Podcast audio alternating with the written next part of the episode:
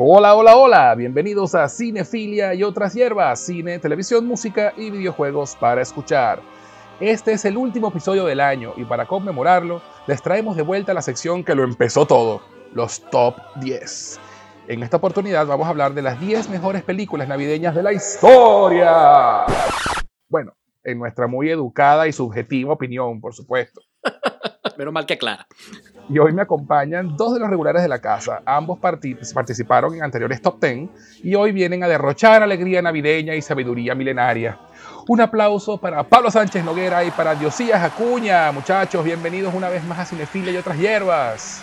Ay, qué bello, José, qué, hermosa introducción. Hello, hello, hello. Pablo por acá. Diosías por acá, súper contento de regresar. Además que tengamos este, esta tripartita con Pablo. Coño, sí. Coño, sí, vale. Nos la debíamos, nos la debíamos. es, así, hay, es así. Hay que, ya vendrán por ahí otras ideas, pero esta en particular, la de Navidad, me encantó desde un principio. Creo que hablamos de hacer una así hace mucho tiempo y que, que seamos los tres juntos. Sí. Una locura. Sí. Sí, sí, esto lo teníamos planeado como desde julio. De, de, para, más o menos, que lo sepa la audiencia. Oye, y, hay que reconocer que es agradable conversar de nuevo con ustedes dos y nerdear sabroso. Que, que oh, hablando pendejada cuando hace ya unos cuantos años atrás. Dios bendiga la tecnología que nos permite reunirnos. Total. Así es. Bueno, gracias por acompañarme en este, nuestro programa de fin de año y el número 11, final de temporada, como dirían en la TV. Es un honor y un placer tenerlos de vuelta, muchachos. Bueno, como ya les dije, hoy hablaremos de nuestras películas navideñas favoritas, pero aclaro que en nuestras listas no necesariamente la trama de la película tiene que ser sobre Navidad. Para calificar en el top 10, la peli debe cubrir al menos uno de los siguientes criterios. La trama debe tener lugar durante la época navideña, pero la Navidad no tiene que ser necesariamente el centro de la atención. Listo, eso es todo. Aquí somos flexibles. Como siempre lo hacemos aquí en Cinefila y otras hierbas, las reglas del top 10 son las siguientes. Ninguno de nosotros sabe lo que está en la lista del otro, así que por si casualidad hay alguna película en la lista de Diosías que Pablo o yo tengamos en la nuestra, se hablará de ella en ese momento, excepto si está en nuestro top 3, ya que se hablará de ella cuando lleguemos allí. ¿Todo claro, caballero? Totalmente. Más, claro que las cristalinas aguas del río Guaire en 1920. Excelente. Por cierto, chicos, ¿dónde pueden encontrarlos en las redes sociales para que les envíen un saludo navideño, por lo menos, o algo así? Ay, qué lindo. Bueno, a mí me consigues en arroba Sánchez Noguera en todas mis redes. Instagram, Facebook, YouTube, buscan Pablo Sánchez Noguera, llegan a mí y, por supuesto, Twitter. Diosías arroba, ah, Diosías arroba, le estoy dando mi correo si me quieren escribir, si me quieren mandar spam, Diosías arroba gmail, o una tarjeta de Navidad, pero en, realidad es arroba Diosías en Instagram. Perfecto. Adicionalmente, si quieren escribirnos para hacer cualquier comentario, sugerir algún tema del que quieran que hablemos, pueden hacerlo al correo cinefilia y otras hierbas arroba gmail.com. Entonces creo que ya es hora de que entremos en materia. ¿Les parece si comenzamos? Roma Lampa, menor. Por supuesto, Eso sí.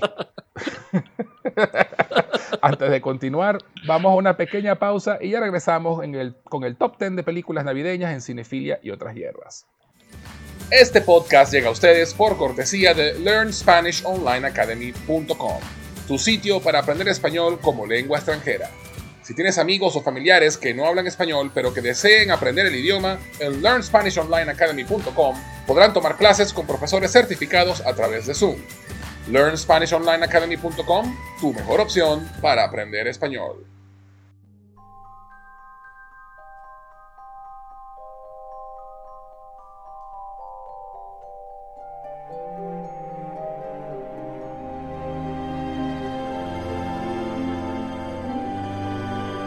Ya estamos de vuelta en Cinefilia y otras hierbas y antes de la pausa estábamos por comenzar nuestra épica lista de las 10 mejores películas navideñas con Diosías Acuña y Pablo Sánchez Noguera. Así que sírvanse un vasito de ponche crema, pongan a calentar una yaca y piquen el pan de jamón porque este top 10 navideño comienza ya. Ah. Muy bien, mira, vamos a empezar con, con una aclaración. A ver, ¿hay menciones especiales, sí o no? Mira, vamos a dejar, vamos a mencionar por, por lo menos dos, por, no, que no pasen de dos. Por lo menos dos. por, por persona. Ok, ok. Ok, ok, Entonces, bueno, arrancamos, arrancamos con Diosías. Diosías, dime tu primera mención honorífica. Fíjense, eh, esta se las voy a, esta, se la, esta, esta es un poco loca, Y les voy a explicar por qué. Eh, para mí la Navidad, el, el top uno de cualquier cosa que tenga que ver con la Navidad es eh, Charles Dickens y un cuento de Navidad, Christmas Carol. Pero el libro, Ok. yo, soy- yo, soy- yo, yo no puedo, Ok. o sea, yo en la mañana de Navidad yo me levanto y lo primero que hago es leer ese libro. Entonces, en mi mención Wow. especial, como, como para hacer un homenaje, porque no, no encontré realmente una que me guste así mucho, películas relacionadas con Christmas Carol, el, el- el- todo el cuento del señor Scrooge, para mí eso es mágico desde niño. Eso es uno de los primeros libros, además, que yo leí. Este, ok. siendo niño, entonces, este, de mención especial puede ser Scrooge. Hay, o sea, hay tantas versiones de, de Christmas Carol, desde Mickey Mouse, los Muppets. em, Aclaratoria, aclara- aclaratoria para, los, para el público latinoamericano. eh, en español se le conoce como un cuento de Navidad a esa, a esa un historia. cuento También de la Navidad llaman o can- canción o de canción de Navidad. Navidad. Canción de Navidad, exactamente. A Christmas Carol, canción de Navidad de Charles Dickens. Este, Sí, señor. Yo, yo, tengo, yo tengo una versión de, de esa historia en mi lista, por cierto. eh, yo perfecto, también, yo perfecto. también. Entonces, A, a que adivino. Eh, pero, la- la- pero si quieren hablemos de ella entonces y yo me, y yo me uno, porque para mí Christmas Carol es, Dale. es, una, es, es Dale. legendario. Dígame Entonces, cuando, cuando, cuando lleguemos a nuestras versiones de la lista, hablamos de esa contigo, Diosía. Perfecto. perfecto, Este, perfecto. Pablo, cuéntame tu primera mención honorífica. Precisamente mi primera me- mención honorífica es, es- es- va, va por lo que decía Diosías, es, es una eh, interpretación del clásico de Charles Dickens, pero que data de 1988 y que está protagonizada Ajá. por el gigante Bill Murray. Ah, Scrooge.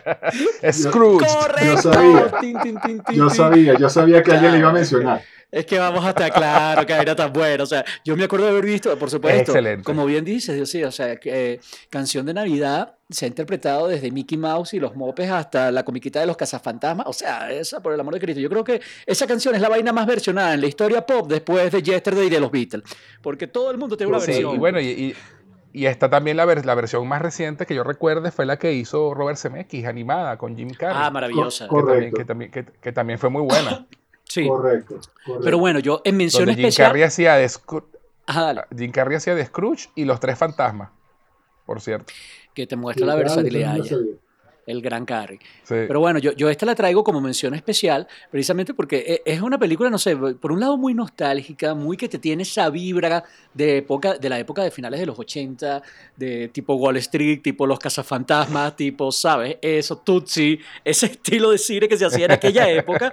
Y muy también el, el, el feeling del Día de la Marmota, de Grand House Day.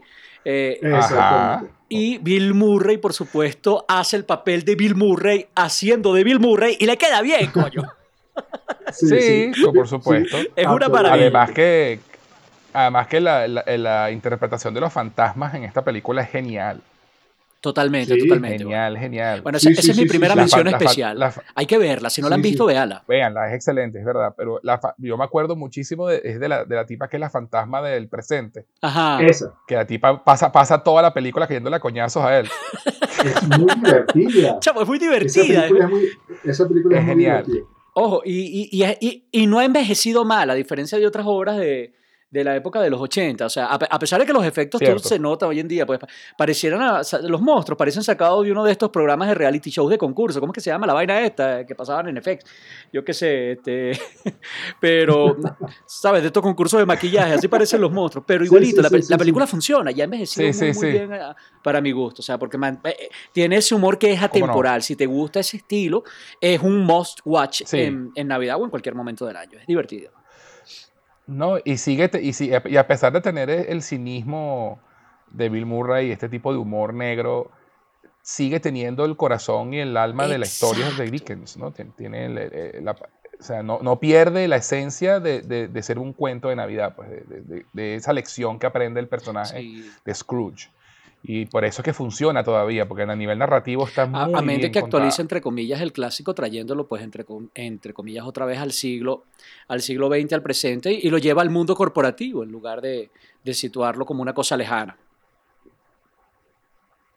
que tiene mucho sentido con el tema ochentero de la, de la, de la avaricia y Wall Street y todo esto.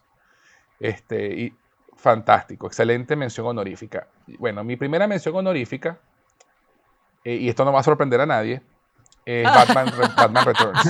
Eso es una película de Navidad. Se sostiene bajo los mismos Es- argumentos de Duro de Batman Matar, vuelve. exacto, y todas las Es demás. una película que no solamente ocurre durante la Navidad, sino que la Navidad tiene, eh, eh, tiene conexión con la trama y, y tiene conexión con la, con, la, con, con la parte emo- emotiva de la película. ¿no? Eh, y y ade- además que ver esa ciudad gótica creada por Burton y su, y su gente en un estudio y ver vestida de blanco como para la Navidad es increíble. Visualmente esa película todavía se sostiene. Totalmente. Eso- esos clásicos de Burton son maravillosos. Esa es una de las películas, de mis películas navideñas favoritas, así que bueno, la puse en mi lista como menciones honoríficas, pero ahí está.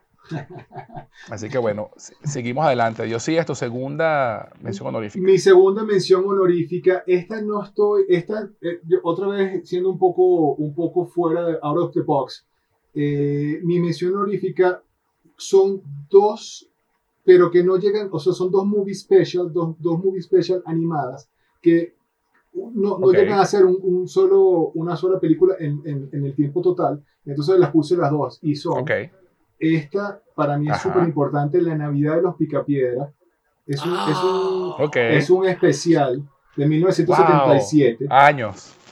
este, donde además les voy a contar la trama y, de- y, y ya, ustedes van a, y ya ustedes me van a decir el, de quién es el rip-off. Santa se tropieza en el techo de Pedro Picapiedra y se daña, un, se daña la pierna y Pedro le toca tomar el lugar de Santa en la Navidad. Ah, imagínate. 1977. De, no voy a decir más nada porque además ya, ya ustedes me entendieron. Este, es un- Ok, el especial ok. de Navidad de los Picapiedras además me trae, me trae recuerdos muy ricos de, mi, de, mi- de la primera infancia. Este, cuando uno está niño, la, Claro. la- la- la- la emoción de los regalos. Hay una escena al final donde Pedro tiene que ir a... Que por cierto les comento, me la bajé hace poquito y la acabo de ver en inglés. No la conseguí doblada porque esa es una película que quisiera ver doblada. Porque a mí la voz de Pedro y de Pablo doblada. Claro, el doblaje, el doblaje latino de los Picapiedras es, es increíble. Sí, ¿no? Es Lo- increíble, Lo, lo que son entonces- De hecho- los de picapiedras, hecho- los monsters, hechizada, mi bella genio. Eso, eso se Y- ve doblado. Además, además, además, como inciso, o sea, yo, yo me traumaticé cuando escuché la voz de Pablo Mármol en inglés. Nada que ver. Nada que ver. Yo dije, esto, esto no es Pablo, ¿qué vaina es esta? Nada, oh, Fred, nada, oh, gonna go, Fred. Sí, no. nada que ver. Y yo, sí. dije, yo, ¿dónde, dónde, dónde está, ¿dónde está el Pedro? Pedro. ¿Sabes? Hola, cucha, cucha. No, no, no, te- sí, sí, Exactamente, exacto. sí. No, no, no. Nada que ver, nada que ver. Exacto. Nada que ver. Nada que ver. No, las Nada- voces, las nada que voces ver. eran geniales, hay que reconocerlo. Sí lo eran. Sí, entonces esa y, Eh, y junto y- a y esta. cuál- ¿Y perdón. cuál es la segunda? No, y junto a esta va la Navidad de Charlie Brown, 1965. Ah. Yo pensé, yo pensé en esa. Yo pensé que ibas a decir esa primero. a Esa Charlie película Brown es Christmas. preciosa. Hermosa, no hay nada que no esté relacionado con Charlie Brown y Snoopy que no sea una belleza. Si estuviéramos, en- Sí, si estuviéramos hablando de, de Halloween, eh, sería la gran calabaza. Por supuesto. Charles M. Schulz. Eh, Este, Charlie Sí, Brown, ese el especial gran de. Navidad con el, Sí, el- el arbolito de Navidad, que es una ramita de Charlie con una sola bolita navideña. Eso es Esa, esa, esa, esa, ese especial animado es eh, altamente emotivo. así O sea, es. es- tiene, un- tiene momentos súper súper tristes, ¿sabes? Es que O sea, Charlie eh, Brown es. maneja muy bien, sí. que Charlie Brown Charlie es triste, Brown marico, por eso, es- por eso es que uno se identifica con él, no joda. Sí, sí, sí, sí. Entonces, la- las pegué las dos porque son dos especiales animados, pero que no llegan, no llegan a las dos horas entre las dos. De hecho, el de Charlie Claro. Brown son solo 25 minutos, el de los Picapiedras, si mal no recuerdo, el runtime son 40. Entonces dije, las pego las dos y las menciono porque además eso tiene sabor a Navidad de, de la infancia. Totalmente. Este, Así es. excelente. esa esperanza excelente. Santa, Aplaudo, tu, sí, aplaudo tus elecciones. Total. Excelente. De pana, De que qué sí. maravilla de, de menciones honoríficas. Es correcto. Yo tengo años que no veo ninguna de esas dos cosas, por Vean, cierto. cierto. vean. Ahora vean. quiero, ahora, ahora quiero, ahora quiero volver a no, a- aquí valga el chiste y el comentario, mira, pero si los picapiedras eran antes de Cristo, ¿por qué coño celebraban la Navidad? Eh, Eso, eso, es eso es parte de, eso es parte del encanto. Eso es parte del encanto. Pero Esas fíjate son las que preguntas sin esa, ajá. No, pero es que la Navidad de ellos no, o sea, la Navidad de ellos, a diferencia de la, de la llegada de Cristo y todo el niño Dios, es, es puro Santa. Y Santa, bueno, Sí, es sí, que sí. Santa incluso de la prehistoria. Es muy divertida, muy divertida. Sí, sí, sí. Yo me la bajé, yo me la bajé, yo me la bajé, yo me la bajé para verla de nuevo, este, para prepararme para el podcast y de Charlie Brown Christmas no la, no la he bajado todavía, la estoy buscando, pero bueno, eso, eso no están tan fáciles porque son muy viejas. La de, la- Sí, la de- claro, la sí, de los claro. Picapiedra me emocionó mucho encontrarla. Qué bien, chamo. No, y además que eh, esa, esa, esa pregunta de la Navidad con los picapiedra y la prehistoria eh, viene del- de, la misma línea de preguntas de por qué el pato Donald no usa pantalones, pero cuando sale de la ducha se pone la toalla en la cintura. Total. esos, son, esos, son los, esos son los misterios de la vida que no nos dejan dormir. Exacto. Muy bien. Bueno, Pablo, cuéntame tu segunda mención Mira, honorífica. mi, mi segunda mención honorífica es, es- es una película que es también sencillamente maravillosa. Y, pero estoy hablando, que, que es, eh, ojo, estoy hablando del remake, porque la original confieso que Ok. nunca la vi. Eh, y es, y es Oh. un clásico, es un clásico de Navidad. Debería estar en la número, en el top 10 de muchos cinéfilos, pero bueno, para mí esta mención honorífica y se llama Milagro en la calle 34. Agu- Aguántala, aguántala, aguántala, Ah, la- porque yo la tengo, yo la tengo top muy, tres. muy, muy cerca de la lista, sí señor. Ah, ok. Esa entonces- película la Este, tengo por en el la- bueno, te cuento, Pablo, esa película está en Disney Plus. Ay, ¿qué tal? ¿La del 94 o la original del 45? Están las dos do- versiones. Las, dos versiones. Están las dos. Las dos versiones. ¿qué iba a le- decir? Le echaré un vistazo. Sí, bueno, Eh, eso. Yo, yo estoy igual que de la del 94, que me- cuando la vi fue maravillosa. La del 47 nunca la he visto. Capaz y esta Navidad le doy la oportunidad de ver la original. Ya Buenísimo, hablaremos, entonces, buenísimo. ya hablaremos más adelante. Vamos a aguantarla, Dios mío. Bueno, mi segundo, mi segunda mención honorífica es también un poco out of the box y, y es una película del 2005 protagonizada por el gran Robert Downey Jr. y Val Kilmer. Kiss Kiss Bang Bang. Oh, por Dios. Aquí eh, Qué bien, qué bien. Estuve Esa- a punto de traer en mi corte y no la, y no la puse. en- entre besos y tiros le pusieron en Latinoamérica esa película por alguna razón. Bueno, Este, pero bueno, es una, es una película que, como casi todas las películas de Shane Black, eh, que fue el que la escribió y la dirigió, eh, ocurren en Navidad. Shane Black tiene cierto fetiche con, con el tema de las Navidades y muchas de las películas en las que participó como guionista eh, ocurren en Navidad. Y en este particular es, un, es divertidísimo porque es un actor, es, es un ladrón que termina haciéndose pasar por actor para escapar de la policía y termina metido en un caso de Hollywood de asesinato, junto con Val Kilmer, que es un detective gay, demasiado divertido el personaje. y, la Navidad rodea toda la película todo el tiempo eh, y, y es, es muy divertida. Es una película que, como no trata sobre Navidad, pero ocurre en Navidad y la Navidad tiene la iconografía navideña, tiene mucho que ver con la historia y con la trama.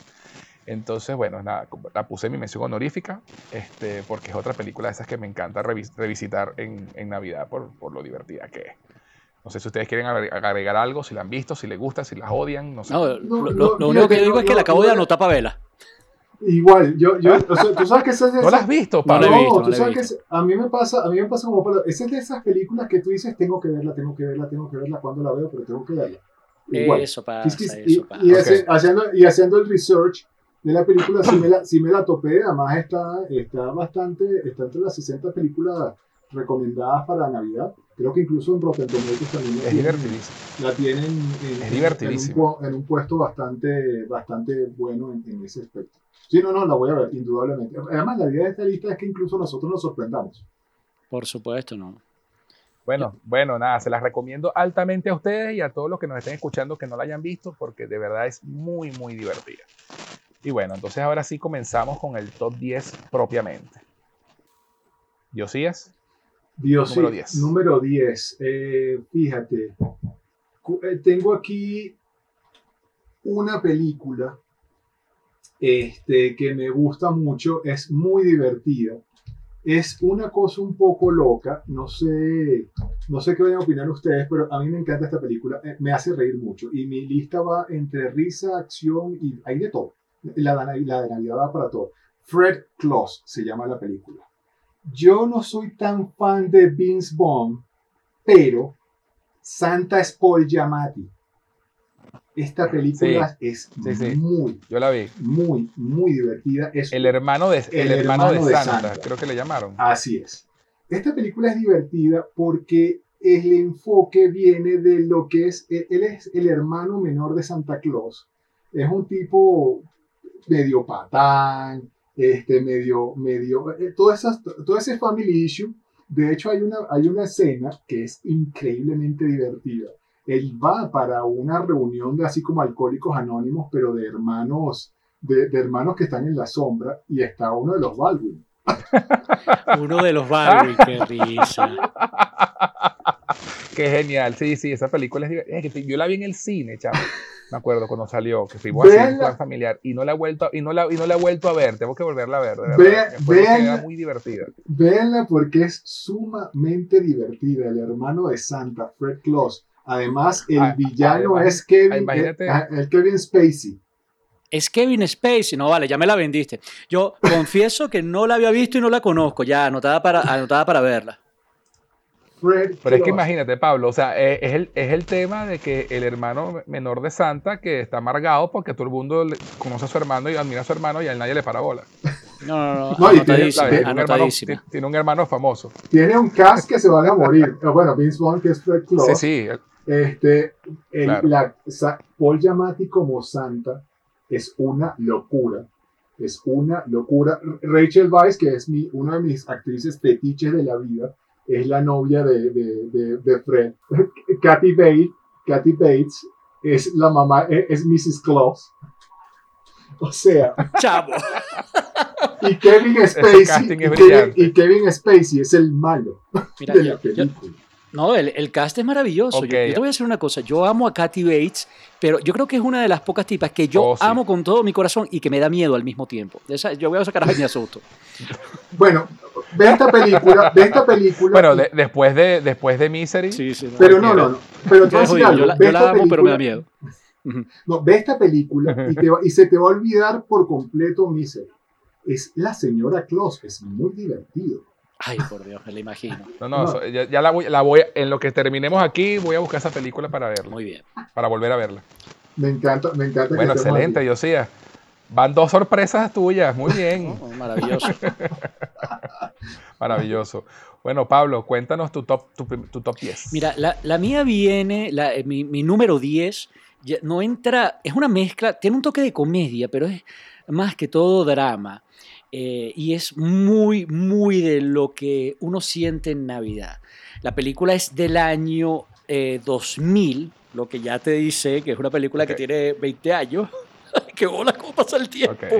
Yo la vi en el cine. Sí. Y está protagonizado por nada más y nada menos que uno de los más grandes actores de la historia de Hollywood, que se llama Nicolas Cage. Y esta película se llama Uy, ya sé cuál es. Family Man. Bien. Oh, Pablo. am- amo esa película. Bueno, fíjense, les voy a decir algo. Está en mi top 5, así que podemos hablar ahorita de ella. Ok, habla- hab- Ok, buenísimo. hablemos de ¿Qué- Family qué- Man.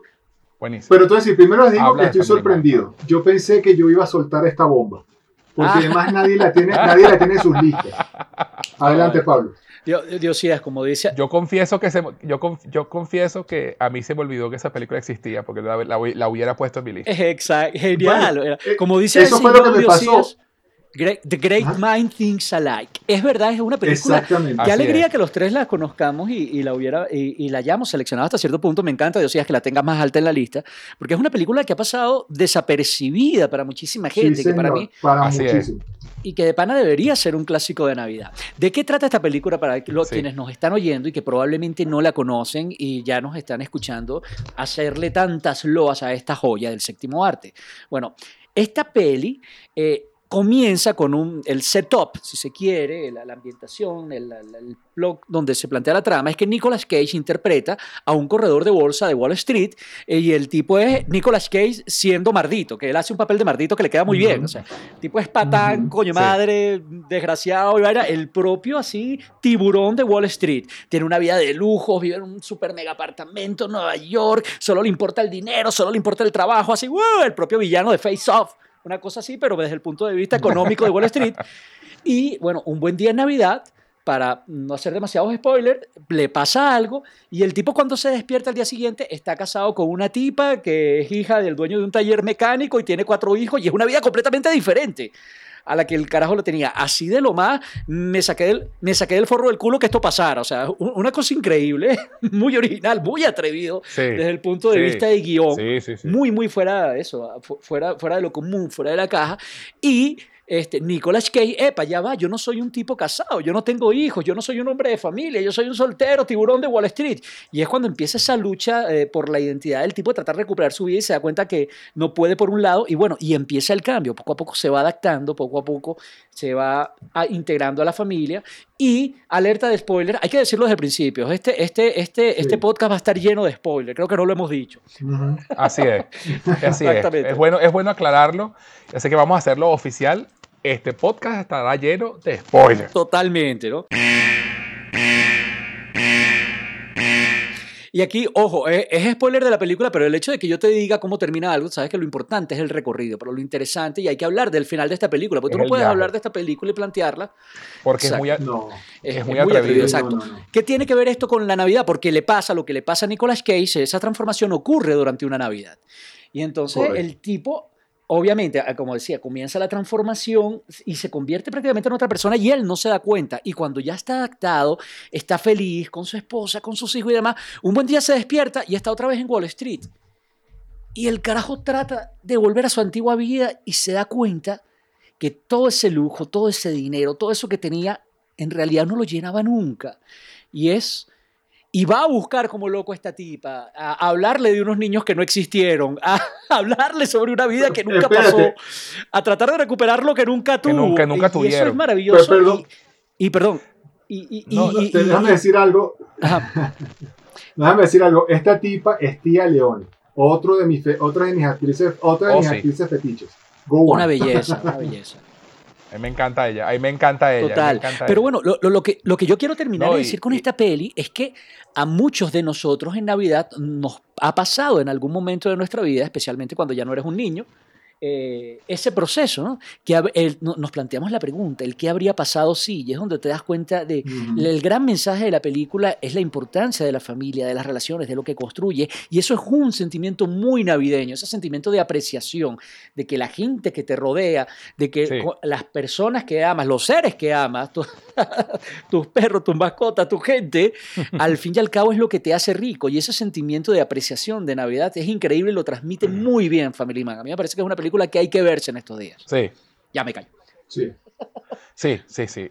No, y lo que, yo, lo, que yo, lo que yo quería agregar es que esta mujer con la que él se despierta y tiene esa vida eh, con hijos, era la que fue su amor en la universidad. O sea, no era una tipa X en la vida, sino una tipa que él dejó por dinero. Sí, sí. O sea, una tipa que él eligió el dinero y, y, y, el Wall Street por sobre la vida que podía tener con ella. Sí. Y por eso es, y eso es lo profundo y lo impactante del tema es eso, ¿no? Que él se da cuenta, mira, la vida que hubiera tenido si hubiera elegido un camino diferente. Y, eh, todos tenemos una exnovia con la que nos preguntamos eso. sí, Exacto, sí, exactamente. Entonces, bueno, es una película excelente, eh, gran elección, de verdad, que hasta me dieron ganas de volverla a ver. Esto, esta Navidad voy a ver todas las películas de esta lista de ustedes. 30 películas, chicos, para que vea por el pecho. Ahí, ahí, ahí, ahí, yo, ahí la tengo yo justo lista, yo me la bajé decir hace como tres meses porque es una película que tengo años que no veo, pero que yo amo con locura y honestamente me sorprende que increíble que de verdad las mentes funcionen así, las mentes grandes, ¿no?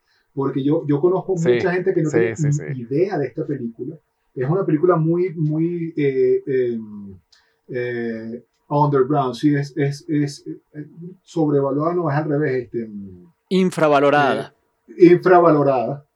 Infravalorada. Eh, ah, claro, eh, creo, que esa, creo que en el 2000 eh, es la época en la que Nicolas Cage ya no estaba tan bien, este, pero igual tiene un casting brutal. Y el, director es, es, o sea, no es que. Ya, y, no hemos mencionado, no hemos mencionado al, al, no hemos mencionado a Máquina de Guerra, que trabaja allí con. con ah, Don, Cheadle, que, que además el papel es es súper divertido y es otra cosa y, y, y tú ni te, ni te, ni, te, acuerdas que él es en máquina de guerra. Hasta que ves esa película y dices, oye, pero este no es máquina de guerra. No, no, es, Es genial, es una película Sí, genial. y la actuación de, verdad que sí. Cage de Pana a mí es una de las que más recuerdo porque me parece que el tipo saca una vena dramática maravillosa, increíble y muy seria, porque él es Sí. un, un actor muy over the top y muy, muy sui generis en Hollywood. Y en esta película el tipo mezcla ambas cosas, porque tiene un toque de comedia, porque dentro de todo eso hay una situación que da risa y muy irónica. Es Y el tipo lo sabe eh, equilibrar muy bien junto con el drama. Y, y eso es una de las cosas también que hace grande esta peli. Pero te voy a decir una cosa, yo, yo, yo lloré con Así esta es. película al final, o sea, ustedes no saben, la Magdalena. Este, no, no, no, no, porque es que además es la reflexión. No, pero sí, es esa verdad. reflexión la que tú acabas de mencionar, o sea, que, que- que cuando tú te enteras que es que ella fue la novia de la universidad y, a- y ambos se hicieron sumamente exitosos, pero los dos están solos, o sea, una cosa, el final de esa película es, es increíble. Sí, sí lo es. Bueno, buenísimo. Voy con mi número 10 entonces. Mi número 10, este, vuelvo con Tim Burton. Y es una, y es una de esas películas que a mí siempre me, me- me me hace soltar una lagrimita al final. Y es de estas películas agridulces y la Navidad tiene mucho que ver con la historia y es El joven manos de tijera. Uf, bien, gra- gracias José, gracias por mencionarlo. Ya, ya, yo- ya les voy a decir por qué. Para mí, para mí es una de las Sí obras sí maestras es. de Burton. Una de sus películas más personales. Sí, también. Sin contar que tiene para el que para mí es la mejor banda sonora de Danny. Elfman, después de otra que está en esta lista que hablaré después. Eh, pero esta película, Johnny Depp, eh, no fue su debut, pero fue como la película que lo, lo catapultó a la fama. Eh, y, da- y el comienzo de una, buen- de una colaboración bastante extensa con Burton. Winona Ryder, este, Diane Waste y, y la aparición de Vincent Price Ujú. como el inventor. Eso te iba a decir, no me puedes dejar Una por película que- Vincent Price, por Dios. El, No. el papá de, el papá de Edward. Jamás, jamás osaría. Es una película preciosa en la que se cuenta una fantasía, eh, una- un romance fantástico eh, ambientado en Navidad, en un pueblito, un suburbio, en un lugar de Estados Unidos, donde en la, una colina hay un castillo, obviamente bastante gótico, porque ese es Burton, en la que vive un solitario joven creado, que no es humano, es una creación de un inventor que fue Vincent Price, que antes de ponerle sus manos, murió. Y entonces tiene tijeras en las manos. Y por eso el joven manos de tijera. Y él se lo llevan a vivir a este, a este mundo, o sea, a estos suburbios gringos. Y, y es la, la- la cuestión del, ese típica del pez fuera del agua, pero al mismo tiempo es el tema de la inocencia, el tema de, de, de- de cómo, de cómo la gente eh, ataca lo que no entiende cuando no, cuando, cuando no, no, se, no, se, no se guía por las normas que ellos tienen en la cabeza. Y, y cómo, mira, el, incluso el amor más profundo no siempre triunfa.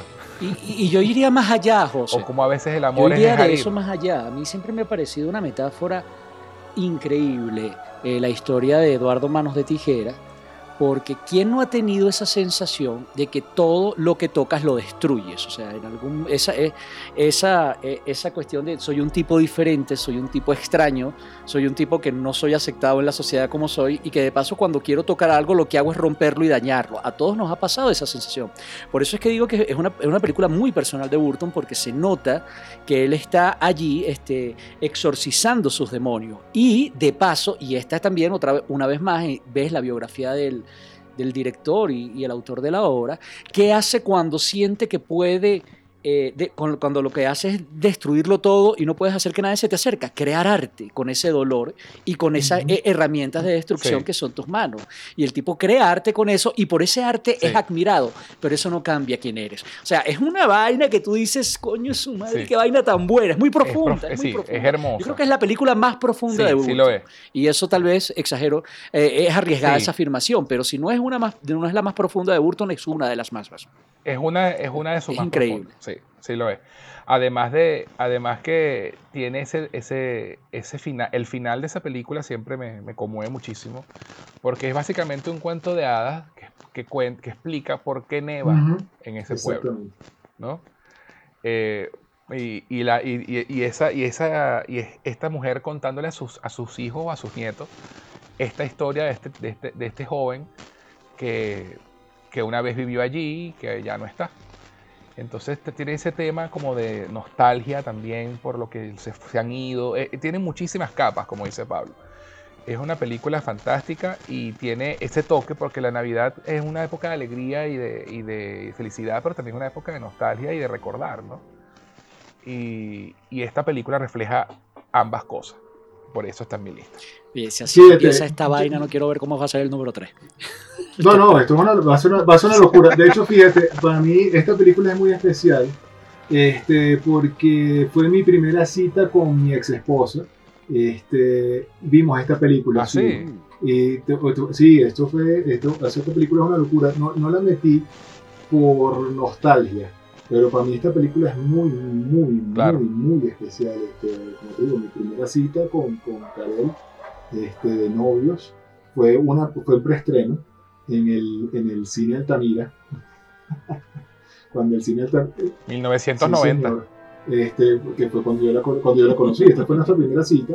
Llevamos a su, a su hermanito, wow. a su sobrino, ella y yo, eh, y a, a tres de sus sobrinos, ella y yo. Es una cosa, eh, para mí es muy emotiva. Además es que la película es muy profunda, todo lo que dice y lo que tú dices, el final. Además, el- la película está narrada por ella, por... um, por Por Winona, ya, ya siendo una, ya, creo que es a sus nietos que, le- que les narra, y es, es eso.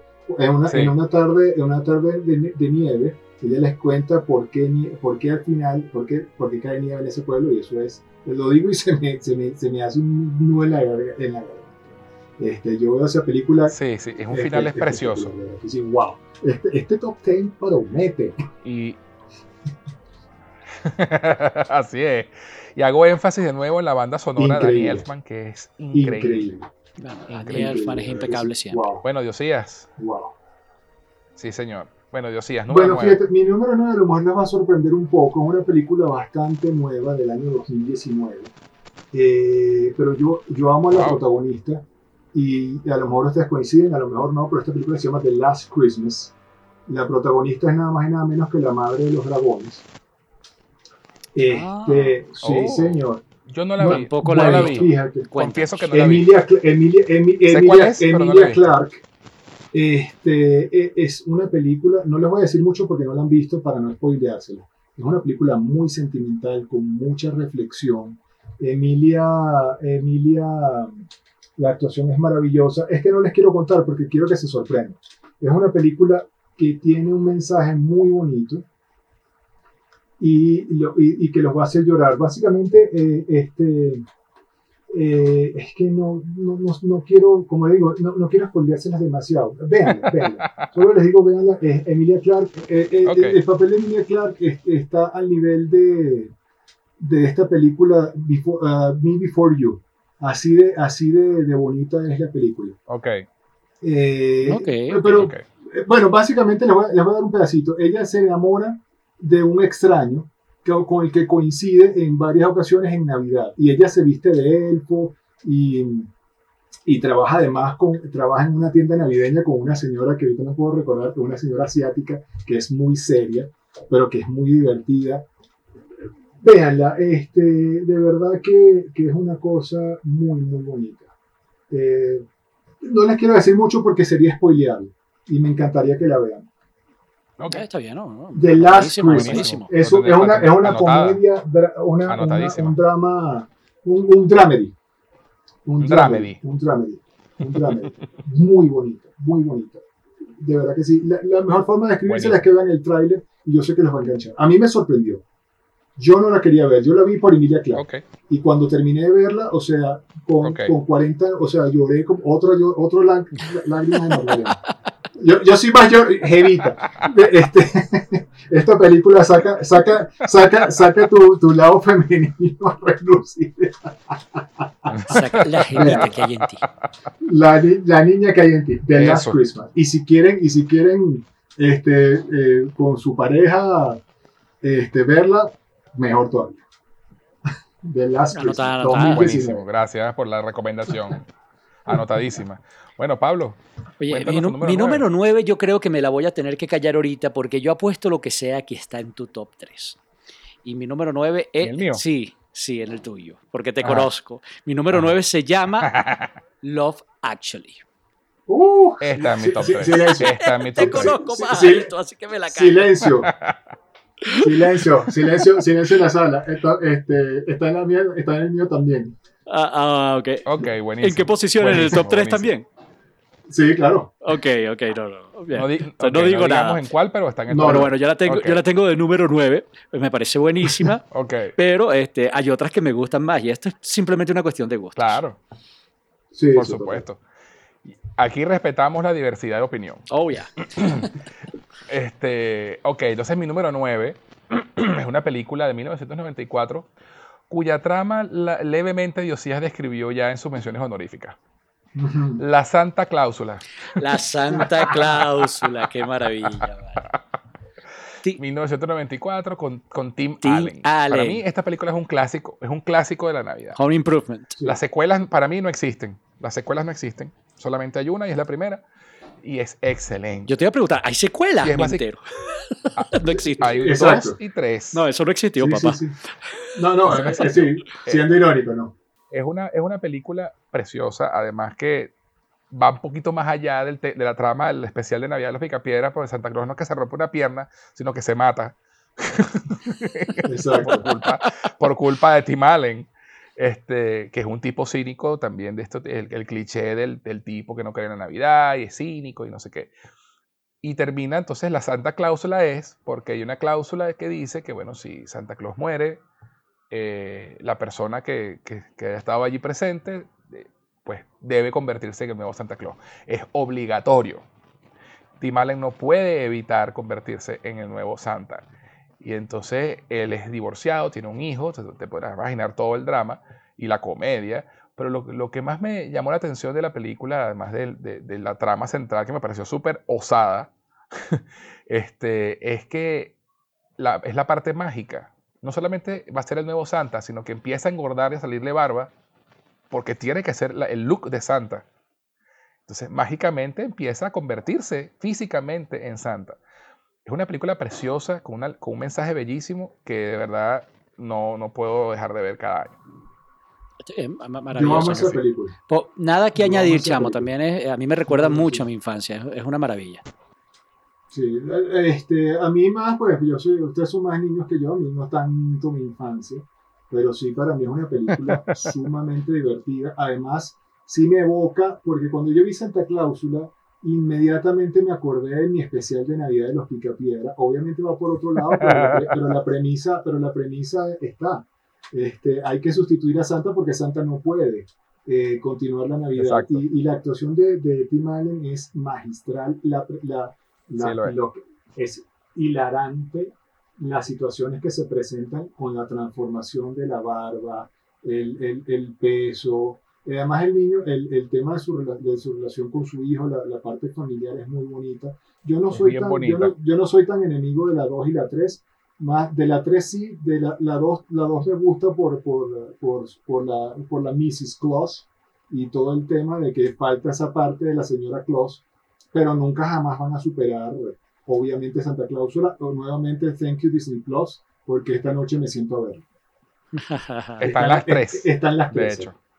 Sí, Eso es- la botó del techo, la botó, la botó de honrón con, con, con, con el Classic Holidays que tiene en su, en su, en su lista. Sí, Es, es Tim Allen verdad. en la cúspide de su carrera. Yo él, creo que más Sí, nunca ha vuelto a tener también. tanta popularidad como la que tenía cuando hizo esa Agreed. película. Más, a- más allá de la voz, más allá de la voz de Buzz Lightyear, por supuesto. Más allá, por Obvio, supuesto. obvio, Obvio. obvio, pero, pero, o sea, como presencia física, esta para mí es el, el pináculo de su carrera. Sí, sí. Sí, estoy de acuerdo, estoy de acuerdo. Bueno, entonces sigamos en la lista, la número 8 de Diosías. Bueno, aquí esta a lo mejor les sorprende, a lo mejor no. Este, obviamente yo soy mayor que ustedes, por eso mis clásicos van más hacia esa época. Pero esta es una película que en inglés se llama Trading Places. Me acabo de enterar que esta película se llama así, by the way. El príncipe y el De mendigo. a millonario. De mendigo a millonario es el nombre, es el nombre, es el nombre, es el nombre con el que la conocemos todos. Y estamos hablando de nada más y nada menos que Dan Aykroyd y Eddie Murphy. Maravilla, maravilla Así es. ochentosa. Un clásico, un clásico de los 80, sí señor. Años que no la veo, por cierto. Años sin verla, es esta verdad. película, no, esta película, ¿cómo no amarla? Esta película está en el pináculo también de las carreras de Dan Aykroyd y Eddie Murphy. Eh, básicamente la premisa es que dos millonarios de, de Wall Street, lo- lo- los hermanos, ¿cómo se llaman los hermanos? Lo- eh, los Duke, los hermanos Duke, hacen una apuesta.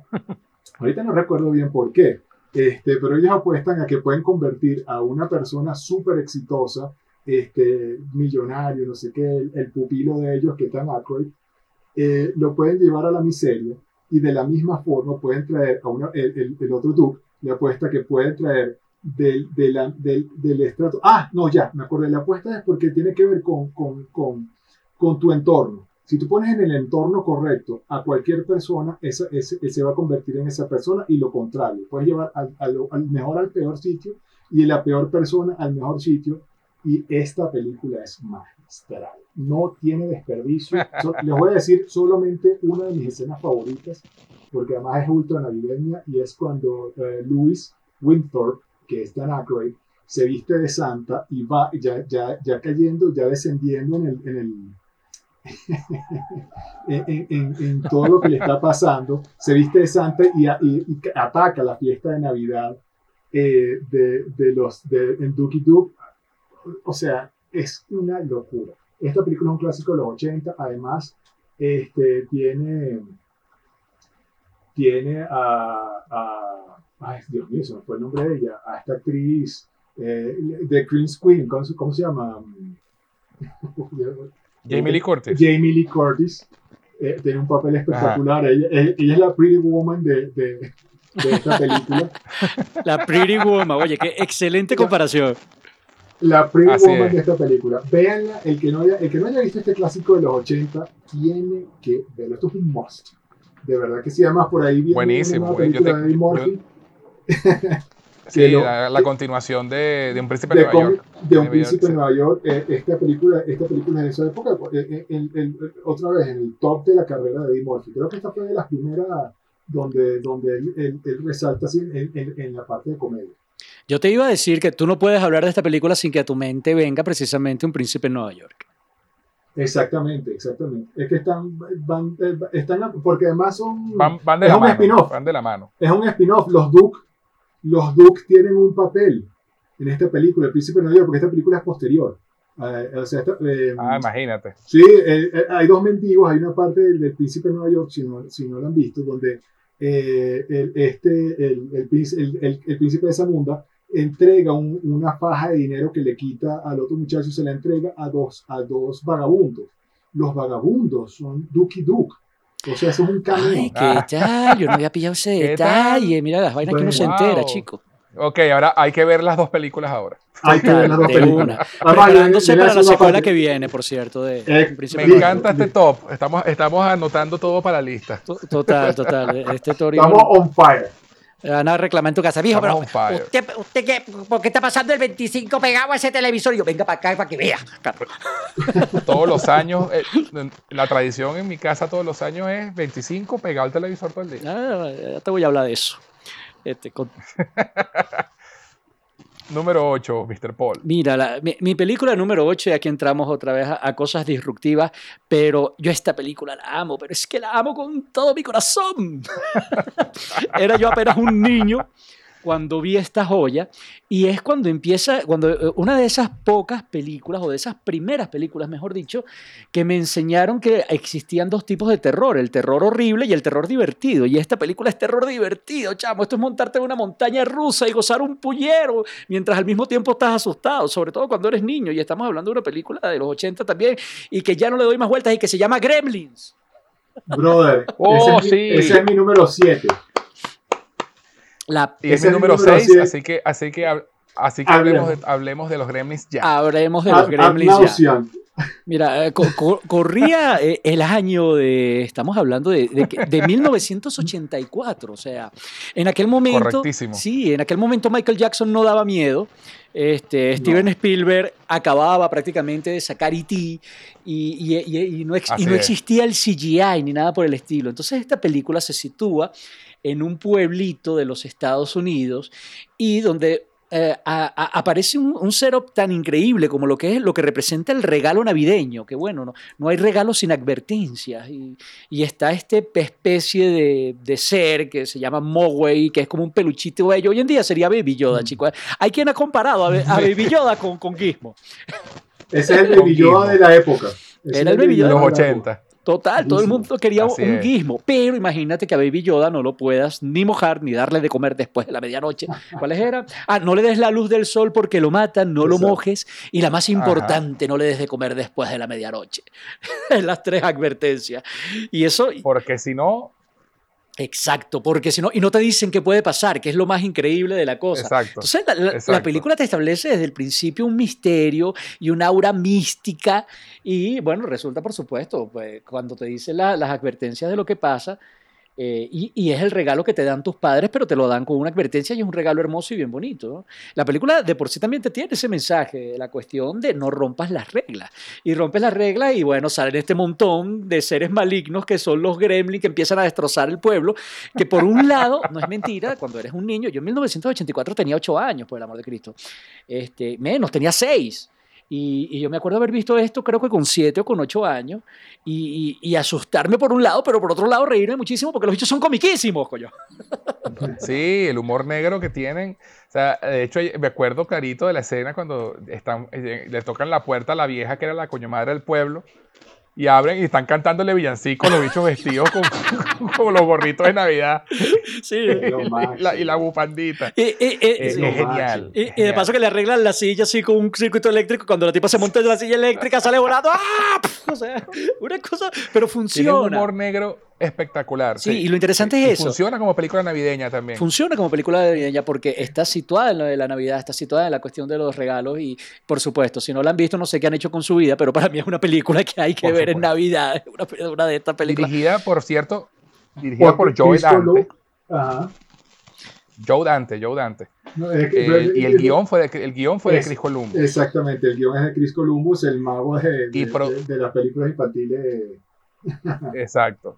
Y producida por el gran Steven Spielberg, por supuesto. Obvio. Eh, y, esta, y, como dato curioso y trivia, esta película junto con Indiana Jones y El Templo de la Perdición fueron películas que en ese momento no existía la calificación en Estados Unidos de PG-13, ¿no? de películas para mayores de, de 13 años, sino que era PG y luego pasaba a clase C, la R, que llaman en Estados Unidos. Exacto. Y esta película, junto con Indiana Jones y el Templo de la Perdición, fueron las dos películas que, que hicieron que se creara la clasificación de PG-13, porque no era tan fuerte como para hacer clase C, ni tan infantil como para hacer clase A.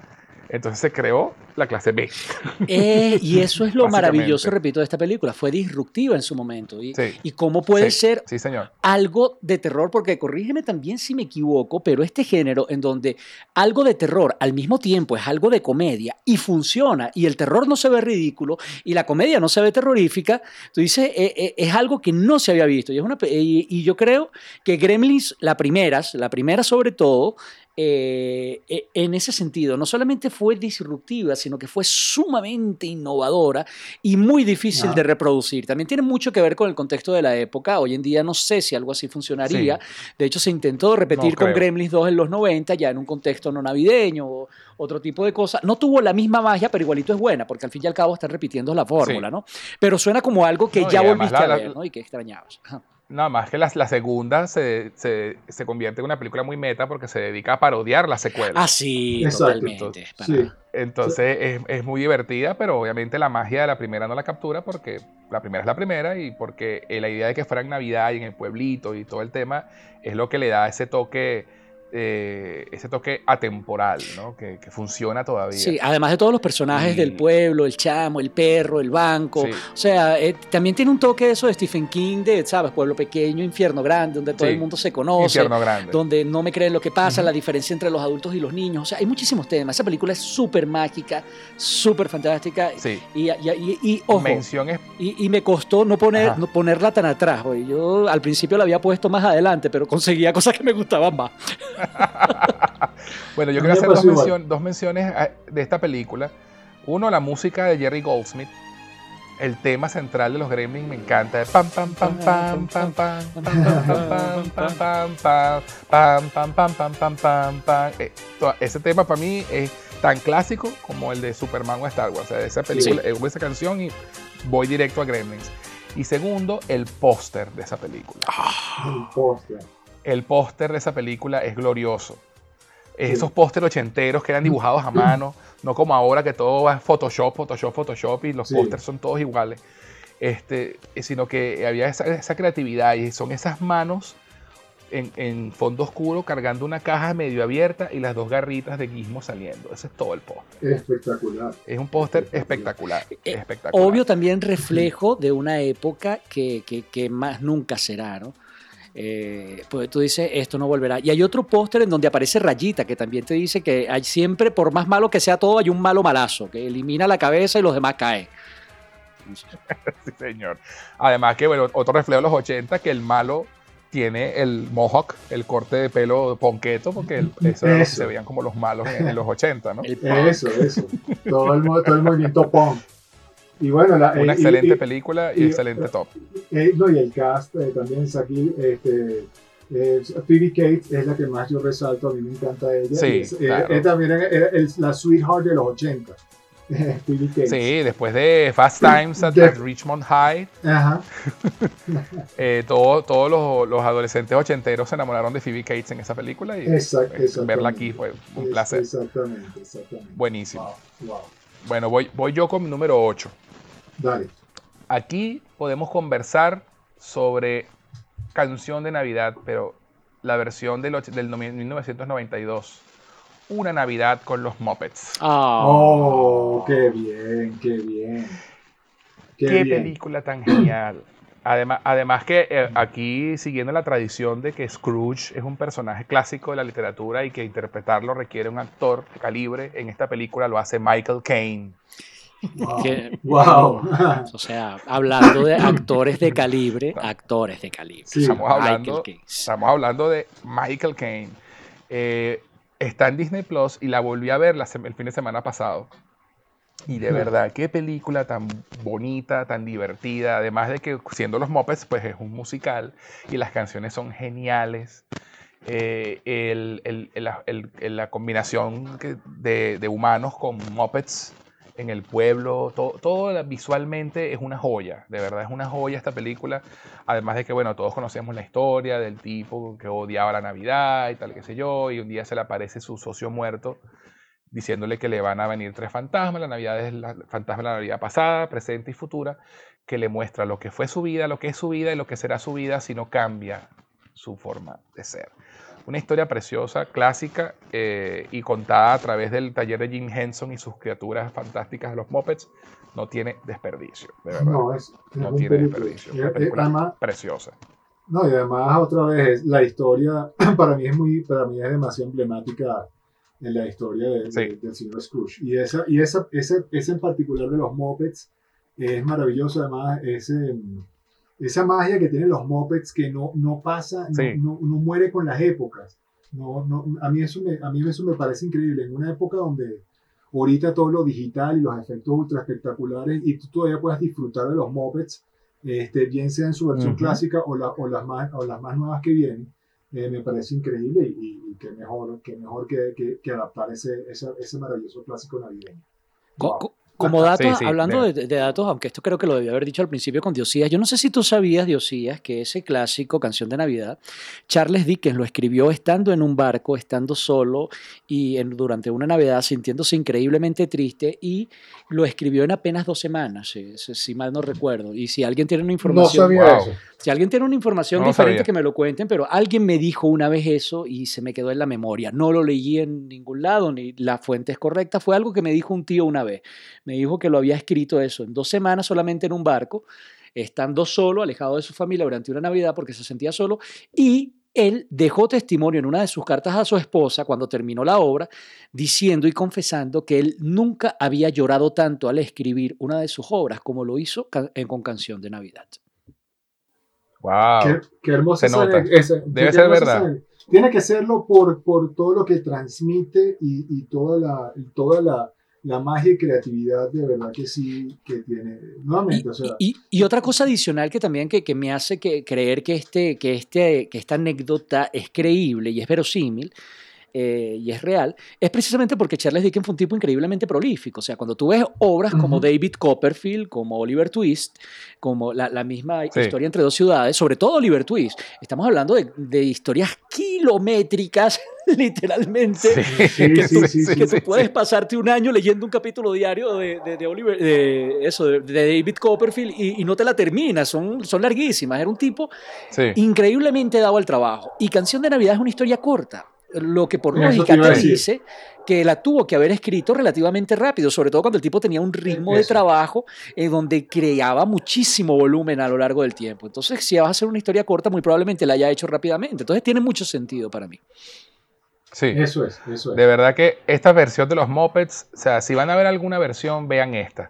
Sí. De verdad. Y Scrooge. Eh, funciona, muy, funciona muy bien. Bueno, y, es, y Scrooge, pero eh, eh, Scrooge también, tienes razón. perdón por no, por no acordarme.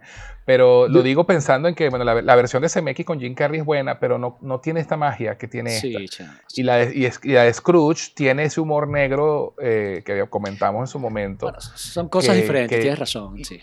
Por eso, por eso digo, esta versión es como bastante, tiene, tiene la magia bonita de la historia y la comedia de los Muppets que es atemporal también y, y, de verdad la recomiendo altamente. De verdad, sí. y, y, de verdad se convierte, es una de mis películas favoritas. Sí, Maravilloso. sí, sí. Tú sabes que de, de Christmas Carol hay, una, hay un, yo no sé si ustedes se acuerdan, en esa época, es que a lo mejor no, pues, están, no, son, no, son, no son, son más chanos. En los, en los eh, en, cuando el Canal 8 era el Canal 8, pasaban unas versiones maravillosas y hay una en particular de esta de Canción de Navidad que está, es súper apegada al libro pero no puedo recordarla y no, no logro conseguirla, no sé de qué época es. Es una versión animada de estas versiones animadas de, de la época, estamos hablando tal vez eh, 60, 70. Eh, pero esa es la versión que más me gusta de, de, de Christmas Carol y no logro conseguirla. Voy a buscar, voy a hacer un, un deep dive en el dark internet, en el, en el, en el dark web, para conseguir esa versión y se la voy a compartir, porque es una cosa muy corta. Bueno, si la, eso, si la consigues, compártela. Se coloca sí, ahí sí, en, la, sí, en la leyenda del podcast. Exactamente. Eso. bueno, Buenísimo. Entonces, Diosías, número 7. No, mi, mi, mi, número 7 es los Gremlins, que ya hablamos de ella. Buenísimo. Entonces, tú, uh, sí, el número 7 de Pablo. La número 7 mía tiene que estar también en la lista de ustedes en algún lugar. Y la tradujeron con un nombre que tú se lo dices a un gringo o, o, o a un extranjero, a alguien que no sea latinoamericano, Ay. y te dice de una vez, ¿qué coño es eso? ¿No? Es, y se llama Mi Pobre Angelito. y no, que mi pobre angelito. What? My, my little angel. That's Home Alone, dude. It's Home Alone, sí, sí. dude. Es una traducción extrañísima. Yo confieso que a mí esa película no me, no me, no me, no me, no me gusta tanto. Ok. Bueno, de esas fíjate. personas que no soy fan, no soy, no soy fan de mi pobre angelito. Yo sí, y la, pero, y la dejé fuera de pero de, por... Ah, dime, dime, pero. No, que iba a decir que me gustó, me gustaba mucho cuando era niño, cuando era vida de muchacho de carajito, pero ya la, la, volví a ver recientemente y no, no, no me da tripié tanto como, como, me, como recordaba. Para mí no, no funcionó tan bien ahora. E, eso pasa yo, yo mucho creo. cuando uno crece, pero, pero hay, sí, hay cosas creo. muy rescatables de esa peli, ajá, no sé si... No, o sea, no como no, empeza, empeza, empezando por la banda sonora de John Williams. Eso te iba a decir, fabulosa. o sea, John Williams hace la banda sonora de Mi Pobre Angelito. Chamo, eso, eso es como que te digan, que quiero y retruco a tu cochino 2, no joda, tengo a John Williams. Exacto. Pero bueno, entonces habla, habla, háblanos Pablo y Diosías eh, sí. expláyense ahí en mi pobre angelito. Yo intervendré yo, yo, de vez en cuando. Yo solamente voy a mencionar que, que eh, no entró en mi lista porque yo, yo sospechaba que estaba en la de Pablo. Para mí es, para mí es más, eh, eh más por lo clásico, más por, por la nostalgia de Macaulay Culkin y todo el... O sea, esta, esta es una película con, con, con tan quotable, como dirían, este, nada más la, la, la escena del ¡ay! con las manos en los cachetes, eso es un, eso es un mega clásico. Icónico. Icónico. Sí, sí, es icónico. Eh, eh, yo, yo, la tengo más en mi lista, por, perdón, no la metí en mi lista porque sabía que la mencionamos. Para mí es porque es icónica y es un clásico navideño. Además, está en el top 5 de los clásicos navideños de toda la historia del cine. O sea, una cosa ahí súper por, por, por, lo, por, lo, por lo divertida. Pero dejo a Pablo que es su, su mención para que nos hable de ella. Tú sabes que u- un- Eso, adelante. una de las cosas que me hacen también amar esta película y, y- y me hizo verla hace poco es que en una serie en Netflix, que me imagino que ustedes la han visto porque yo los conozco, que se llama The Toys That Made Us y ellos sacaron después una Ajá. de Claro. Movies That Made Us y allá hay un especial sobre. Sí. sobre cómo Total, se hizo mi total. pobre angelito y te cuentan todos los Sí. entretenores detrás de la película y es fascinante, es una película que no es que no tenía derecho a ser tan buena, coño. Esa película no, No. tenía derecho a convertirse en un clásico, iba, Es así. Iba a ser una película que iba a ser cualquier vaina. Este, iba a ser una película más de esas que iban a pasar sin pena ni gloria de Navidad, como estaba, como, como está pasando con Fatman de Mel Gibson ahorita del 2020. Que, Exacto. Bueno, eh, un inciso, Pablo. Déjame hacer un inciso aquí, Adelante. porque eh, ahora que comentas esto, hay un chiste buenísimo, una película de estas también poco, poco conocidas que se llama Dogma, eh, que trata sobre unos ángeles renegados y, todo, y tiene todo un tema de religión divertidísimo, eh, y el cielo y los ángeles y todo esto. Pero hay un personaje que lo interpreta Salma Hayek, por cierto, en la película, que es una musa, ¿no? Que, que está viviendo en la tierra eh, eh, disfrazada de stripper. Eh, Wow. Y la tipa cuenta que, que ella es una musa y ella es responsable por nueve de las diez películas más taquilleras de la historia en este momento. Entonces le preguntan, ¿solamente nueve? Sí, esa la del niño que está solo en la casa y los ladrones quieren entrar y él pelea con ellos. Yo no tuve nada que ver con esa vaina. Alguien le vendió su alma al diablo para que estuviera las ganancias de esa verga. ¡Qué loco! ¡Qué Genial, loco genial. eso! Eh, eh, Ese comentario no, no. es- expresa mi punto. O sea, eh, Home Alone. Por eso lo quise decir. Sí, sí, sí. Por eso lo quise decir. Genial, pero Home Alone, mi pobre angelito, es una película que precisamente no estaba diseñada para ser un blockbuster, mucho menos para convertirse en un clásico. Y para mí refleja Sí. mucho de lo que es la magia del cine, cuando a veces los pe- las pequeñas cosas pueden y enseguida creó una estrella eh, completamente icónica y que tiene su, su, su puesto en el firmamento de Hollywood de todos los tiempos, que fue la estrella infantil que fue Macaulay Culkin, por lo menos mientras fue niño. El tipo Así fue es. el super mega ídolo. Además, también ellos mismos cuentan y, y- y- y narran en el documental de, de Netflix, de Movie That Made Us, que ellos oh, se sorprendieron pudi- pudiendo conseguir a la música de John Williams, de Star Wars, E.T., Indiana Jones, o sea, Sí. este tipo que es un genio de El, Hollywood. direc- el director, el director fue Chris Columbus, ¿verdad? Exacto. Si mal no recuerdo. Sí, Chris Columbus, te iba a decir. Sí, sí, Chris Columbus. Sí. Es que- además, es que el- eso- esa es una de las fórmulas mágicas que tú dices. O sea, el, ese toque, el, el toque mágico de Chris Columbus. Y el, ¿cómo es que se llama también? El villano era Joe Pesci, que por el amor de Cristo también. Joe o sea, Pesci. Que, Exacto. que tú vengas a decirte Exacto. cómo se Bandits. alinearon los planetas para crear esta maravilla, que además tú te pones a verla. Este, de hecho, me acuerdo un clip de Family Guy donde decía, ah, y ahora es, es como si fuera Home Alone con ladrones competentes. Y llegaban los bichos, ah, mira, hay carritos en el, en el, en el piso, los pateaban allá. Ah, el pomo está caliente, ábrelo con un gancho y ya. Y, y sale Kevin, le dan un collazo y robar al niño. Entonces, o sea, la, la película es ridícula.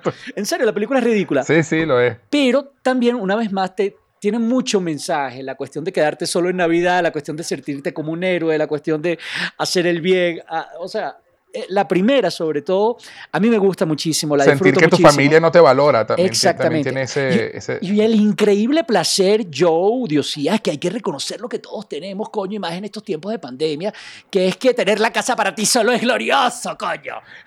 Sí. Yo te, yo te iba a mencionar que esa es, esa es la, la, la fantasía, la fantasía de todo niño. Y él, de hecho, y él, de hecho, es Claro. parte de la trama, se le cumple ese deseo. Y de, y, de, y, y de, y de muchos adultos. Exactamente, exactamente. Este, y se le cumple ese deseo porque además eh, una familia súper numerosa, la- la- los, los Sí. papás, los papás, los papás de él, además es muy divertido en, en el aeropuerto. ¡Ah! Se nos quedó Kevin. O sea, eh, todo ese cuento, todo ese cuento loco eh, es muy es muy divertido muy- y tiene y tiene actores este, lo- los papás de, de, de- de- de- a a mí me encanta ella por, ¿Qué? por, por- por- también por, por Catherine O'Hara, Ajá, Catherine O'Hara. Que a mí ella que como, que encanta. como dato, curio- dato curioso es la voz cantante de Bella en La Bella y la Bestia. Ah, sí, eso no me sabía. ¿Qué, qué Wow. tal? Catherine O'Hara. Sí. ¿Qué tal? Sí. A mí ella me encanta. A ella- a mí ella me encanta. Bueno, Y, y- y me encanta mucho en esta película. Y de paso, bueno, tiene la, el mensaje bien claro y bien bonito, ¿no? Que, que también es recurrente a veces en las películas de Navidad, que es que tú no sabes lo que tienes hasta que lo pierdes. Y es cuando empiezas a valorar a tu familia y te das cuenta, sí, es de pinga estar solo, este, pero de raticos. Y al final, bueno, eh, esa, Exacto. esa está en mi número 7 y la verdad es que, mira, es, eh, es un clásico navideño y hay que reconocerlo. Tiene su justo lugar, pero se lo ha ganado. No, me encanta, me encanta. Yo no lo metí, yo, yo no lo metí en mi lista porque yo sabía que, que, que al menos tú le ibas a poner. Yo sabía que José no era tan fan de ella. No sé por qué, creo que en algún momento lo, lo conversamos. Porque yo sabía que José no la Probablemente. conocía. Yo sabía que José no te- pero yo estaba seguro que tú sí, Pablo. Tan bello.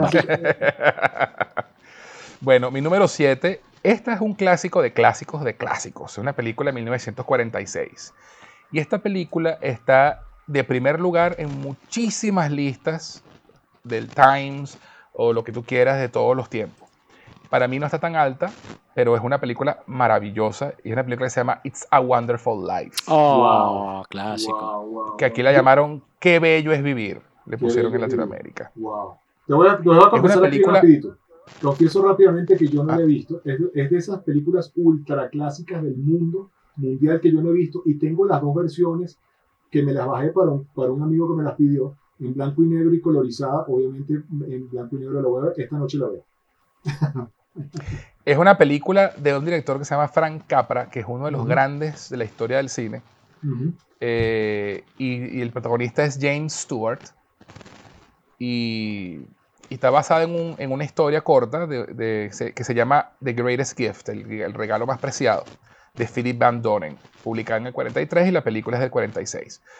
Y esta película es, básicamente trata sobre un tipo que es un tipo muy, muy buena, una muy buena persona que vive en un pueblo pequeño, que renuncia a sus sueños. Él tiene sueños de viajar por el mundo, de hacer grandes cosas, pero cada vez que intenta irse del pueblo algo pasa, se enferma, se enferma un familiar, eh, pasa alguna cosa que lo hace quedarse a ayudar. Y pasan los años y uno se casa con, con el amor de su vida y tiene su familia. Y llega un momento, pues que, y, esto no es tanto spoiler porque así empieza la película, donde vemos a George a punto de suicidarse, de lanzarse de un puente. Porque está deprimido, porque siente que, que no ha hecho nada con su vida, que no ha logrado nada. Y aparece el ángel guardián de él, que se llama Clarence, que lo interpreta Henry Travers, y le muestra cómo, es, cómo, to- cómo ha tocado las vidas de las demás personas del pueblo. Y le muestra un futuro, cómo sería la vida de todos los demás si él no hubiera existido. Es una película preciosa, preciosa, súper emotiva, clásica, que curiosamente pasó como con mi pobre angelito, ¿no? que no se creó para ser un blockbuster, no se creó para ser eh, un clásico, como bueno, ninguna película se hace pensando esta va a ser un clásico, pero en particularmente esta Bueno, ha, fue, no le fue. ha habido no casos, fue ha habido casos, Ajá. pero sí. Bueno, a esta, a esta película eh, estuvo nominada a cinco premios de la Academia, incluyendo Mejor Película. Y está reconocida como una de las 100 mejores películas jamás hechas por el Instituto Americano del Cine. Eh, pero lo interesante es que esta película ah, tuvo su momento de gloria en los 40 y luego desapareció. No, se supo de ella hasta que por una cuestión de, de derechos la película terminó siendo de dominio público porque se olvidaron de ella. Y entonces terminaron poniéndola, no me acuerdo en qué canal, empezaron a pasarla en Navidad y la vaina fue súper exitosa y tuvo como una nueva, un nuevo aire. Creo que fue en los 80 o en los 70. Y, y así se, y, y gracias a eso se convirtió en el clásico que es ahora. Eh, si tuvo un renacer, eso fue en los 70, ya para los 80 era reconocida, pero sobre todo en Estados Unidos. Exacto, en los Lo 70. interesante es que es un clásico Sí. gringo, a diferencia de, por ejemplo, un Home clásico Alone y cosas así. Esa película es muy Sí. poco conocida fuera del mercado estadounidense o, digamos, anglosajón, porque también en. Inglaterra la conocen, aunque no es tan clásica ahí. Pero sí, es toda una joya del séptimo arte, pero fuera de los Estados Unidos es una joya de cinéfilos. El que no sabe de cine no la conoce. Sí. Y, y hay que verla. Es una, por es eso, una por película eso- que hay que por, ver. por eso está, está- por eso está tan bajo en mi lista, pues, porque eh, es un clásico más gringo que otra cosa, pero es una película que de verdad es excelente. Y tiene, y tiene un mensaje muy bonito. Entonces, los que no la conozcan, pues de verdad véanla porque es muy, muy buena. Amén que mucha gente se pone triste en Navidad, no es mentira que aumenta el- los atentados Sí, contra uno sí. mucha gente, hay Sí. gente que se pone triste y esto es una película excelente para ver cuando estás en ese estado de ánimo, que no es fácil porque te das cuenta, no es mentira, que al final la vida es maravillosa. Este, ayuda, es. ayuda. No es que te va a solucionar todos tus problemas, Ujú. pero es una buena película para ver cuando estás en ese mood triste de navideño. Este, y, y- y eso Sí, también es, es agradable y es un mensaje hermoso. Es, es una gran joya. Hay que recomendarla. Sí, no, enhorabuena. Así. Nada más que añadir, José, por mi parte. No, Buenísimo, la a entonces, la eh, a la a Vela, chamo. Paso, vela, vela, paso la vela. batuta, pasa la batuta de Osías. Número 6 de Sí. Osías. Mi número 6 es, un, es, un, es una película tal vez no tan, no tan conocida, pero eh, nuevamente a mí me fascinan las comedias navideñas. Eh, me debatía Ujú. entre dos en este puesto y finalmente me decidí por el gran Tim Allen. Esta es una película que se llama Christmas Ajá. with the Cranks. No recuerdo el nombre en Christmas. español. Christmas with the Cranks. No me puedo acordar el nombre en español. Ah, Tim Allen y Jamie Lee Curtis también trabaja Jamie en Lee esa, ¿verdad? Curtis es la esposa de, de Tim Allen. Y la, Yo la, la yo la llegué a ver en algún momento. Una película del 2004 es muy divertida. La premisa es básicamente que Tim Allen, eh, la hija de ellos, eh, están en un pueblo. Además, aparece Dan Aykroyd también en esta película. eh, tiene un cast también brutal. Sí. Si no la han visto, véanla. Eh, esta película es un pueblo que es un súper navideño, una familia súper navideña, pero la hija mayor se va ex- a estudiar al extranjero. Y entonces, este, es que no me puedo acordar el nombre en español. Una Pero Navidad de locos que- según internet, ¿oíste? Un- una Navidad de locos. Una Navidad. Eso. Eso, gracias. Una. Navidad de locos. Este para mí sí es Christmas with the Cranks porque el Cranks son- es el apellido de ella, que son Luther y no la El Crank, apellido de la familia. Mm. el apellido de la familia. Este, él, él decide que este año se van a ir de viaje. Este año van a hacer algo distinto. Como la hija no está, están deprimidos, el, el- el- todo el tema del, del nido vacío, no sé qué. Y él decide, eh, Tim Allen decide que nos vamos a ir este año por un crucero. Y vamos a salvar, vamos a ahorrar todo nuestro dinero que invertíamos en Navidad porque se pueden sacar cuentas. Oye, en Navidad me sale esto, el arbolito, no sé qué, la- esto, la promoción. todo. Eh, él se pone a sacar cuentas y dice, no, vámonos mejor para un crucero en el Caribe. eh, igual nuestra hija no está, no sé qué, no tenemos nada que hacer aquí. Y él se empieza a cerrar a la Navidad. Alrededor de él, todo el pueblo ultra navideño. Y ellos huyéndole a la Navidad, no ponen arbolito. Se- hay situaciones hilarantes. Dan Aykroyd es el, como el mayor, como el alcalde de la broma. Y, y, y, lo, y los empiezan a presionar por el tema de la Navidad. Una película para morirse de la risa. Y tiene, como les digo, tiene, tiene estos grandes actores. Esta es una película del 2004, este, donde Tim Allen regresa. eh, Jamie Lee Curtis hace el papel de ella, es muy divertido, o sea, unas situaciones hilarantes. Dan Aykroyd es el, el, el, el, alcalde y le hacen la presión a todos para que vean Navidad. Y al final resulta ser que el mensaje, el mensaje es muy chévere pues, de, de unión con el pueblo, no sé qué, porque ellos empiezan a ser súper rechazados porque se esconden, no sé qué, no quieren nada, y le, y le van y les cantan villancicos y ellos no quieren salir. Es hilarante. Y al final de la película resulta ser que la hija sí va a venir finalmente a Navidad y ellos no tienen nada preparado y hacen una fiesta final entre todos, el arbolito prestado, la comida, o sea, es, es una película muy divertida. Véanla, véanla, esta Navidad se van a, se van a reír mucho y, y rescata mucho ese espíritu navideño. Porque, porque pasa, pues uno dice, ay, Navidad, me voy para la playa, no sé, quiero hacer algo distinto. Y este, y este- es una película para morirse la risa. Y tiene un cast. Excelente, Y nuevamente, este, excelente. Chris Columbus tiene la mano allí, este, el, el screenplay es de él, el director es, el, el escritor es John Grisham, el director Joe Roth, y bueno, eh, Yo- yo- John Grisham, el de, eh, el, el de los thrillers de John abogados. Grisham. Wow, John Grisham. qué interesante. Oye, me Sí, sí. John Grisham es bien conocido por, por, por, por el cliente, por el proyecto Pelícano, Por The Firm, Eh, eh, etcétera. bueno, o sea, exactamente, Exacto. exactamente. Él es escritor de esta película. o sea, oye, es qué interesante, chico. Imagínate, Es una genialidad. imagínate. Muy interesante. Genial, bueno, excelente opción. Tremenda excelente recomendación, elección. vale, ¿no? anotadísima. Así es. Ya cuando dices John es, Estamos Grisham, me- aprendiendo cosas nuevas. Me lo, ya, ya me la Te la vendiste, vendió. me la vendiste, sí, ¿no? Porque a mí me encantan los libros de John Grisham. Yo he leído mucho, unos cuantos libros ¿Cómo de él y, ¿Cómo no? y la verdad es que los disfruto mucho ahorita. Que, que, eh, como escritor de comedia, yo no le conozco esa faceta, entonces ya me diste curiosidad. Sí, sí, ve. Buenísimo. Bueno, Pablo, tu número 6. Mi número 6 también es una comedia. De hecho, cuando Diosías empezó, yo me dije, a lo mejor viene por acá. Y no, no, no fue por aquí. Pero esta película es, yo la llamo, a, a mí me cuesta recordar su nombre en inglés, porque para mí esta película se llama Mi papá es Turboman. Esta, El, el regalo prometido. Ajá, ¿y cómo se llama en inglés? ¿Estás viendo? Eh, yo- ya les voy- Jingle, ya les digo porque jingle all the way. Correcto. All the inglés. Jingle all the way. Correcto, Jingle Jingle all the way. Way. Pero tú dices. Jingle All the Way y nadie sabe de lo que estás hablando. Tú dices el regalo No, prometido y tal vez sepan, pero si tú dices mi papá es Turboman, claro que yo vi esa vaina, chico. Mira, yo, estu- yo estuve debatiéndome entre, la- entre poner la Santa Cláusula y esta en mi lista. Así que excelente que la pusieras, Pablo. Gracias. Sí, no, Yo por favor. mismo, yo la, dejé, yo la dejé por fuera en favor de, en favor de, de mi número 8, que es la de la de la que ya hablamos. No, bueno, el, punto es que mi papá es Turboman, Jingle All the Way. Este, yo me acuerdo, échale bola, yo la vi en el cine. Este, y esta película data Claro. del año de, ya no me- fue en el 94, 95, por ahí estaba, no, no me acuerdo con, déjame, déjame verificar. No- El- 96. 96, échale Ajá. pichón. Ya, 96. No, ya yo había salido yo de bachillerato. Y lo- tiene un cerdo muy interesante porque Arnold Schwarzenegger eh, venía de haber hecho en el 92 Terminator 2, estaba en la cumbre de su carrera. Y esta película yo creo que probablemente marca tal vez para mí su última gran película y después empezó como a, de- a descender muy fuerte, ¿no?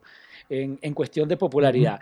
Pero a diferencia de Stallone, Arnold Schwarzenegger logró hacer películas en donde él se reía de sí mismo y hacía comedia muy bien. Stallone nunca logró hacer comedia de calidad, salvo para mi No. mamá dispara, pero eso es tema para otro podcast, porque a mí me gusta y todo el mundo la odia, pero bueno, el punto es que mi papá Turboman, es divertidísima eh, y básicamente trata sobre esta pesadilla de un padre que trata de buscarle a última hora el regalo más popular de la temporada a su hijo y que está agotado por todos lados. Y eso lleva a una serie de situaciones hilarantes, sobre todo cuando se consigue a un tipo que está en la misma situación que él y se inicia como una competencia y una batalla y una pelea que al final desencadena en una parodia del personaje que está buscando, que al fin es un superhéroe como el, el personaje que busca para el regalo de su hijo y lo que ocurre es que al final el chamo, haciendo spoiler y todo, se da cuenta que no hay nada más importante que tener a tu papá en Navidad y todo lo que pueden dar contigo. Entonces, es una película muy divertida, chamo. Yo he gozado una bola bien. Sí no es. sé qué quieran añadir ustedes sobre Ca- ella. Yo quiero destacar dos cosas. Yo quiero destacar dos, dos cosas, yo sé, rapidito. La primera, que el niño, el hijo de Schwarzenegger es Jake Lloyd, que tres años después, cuatro años después, tres años después, en el 99, sería el joven Anakin Skywalker en episodio 1. Ujú. Wow, sí. Y el segundo, y el, y el segun- y el segundo detalle es que como en toda película de, esta, de, de Schwarzenegger, pues siempre hay una frase icónica. Y me encanta la de esta. ¡Puta cookie down!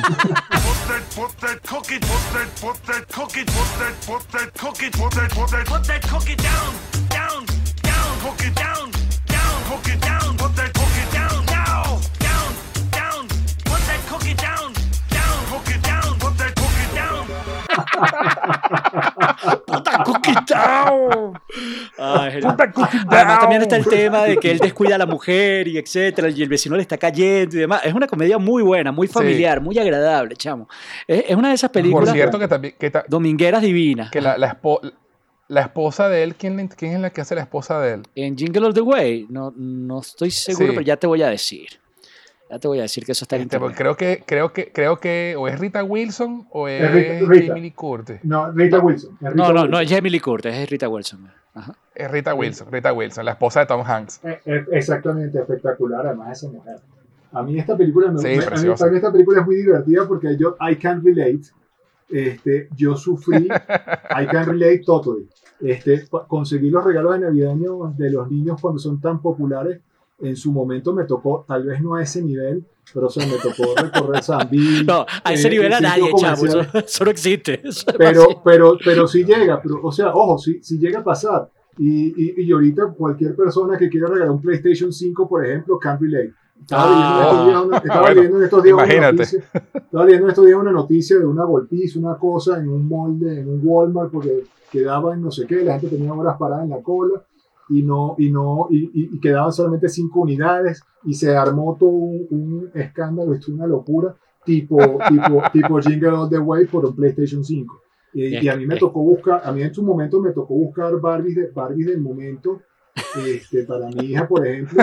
O sea, yo tuve que ir hasta 4 o 5 mall, hacer cola por, por una Barbie. Lo hice, lo hice, lo hice en su momento. Me acuerdo, yo le regalé una vez a mi hijo, eh, eh, una de sus primeras navidades, un Pikachu. que además hacía Pikachu.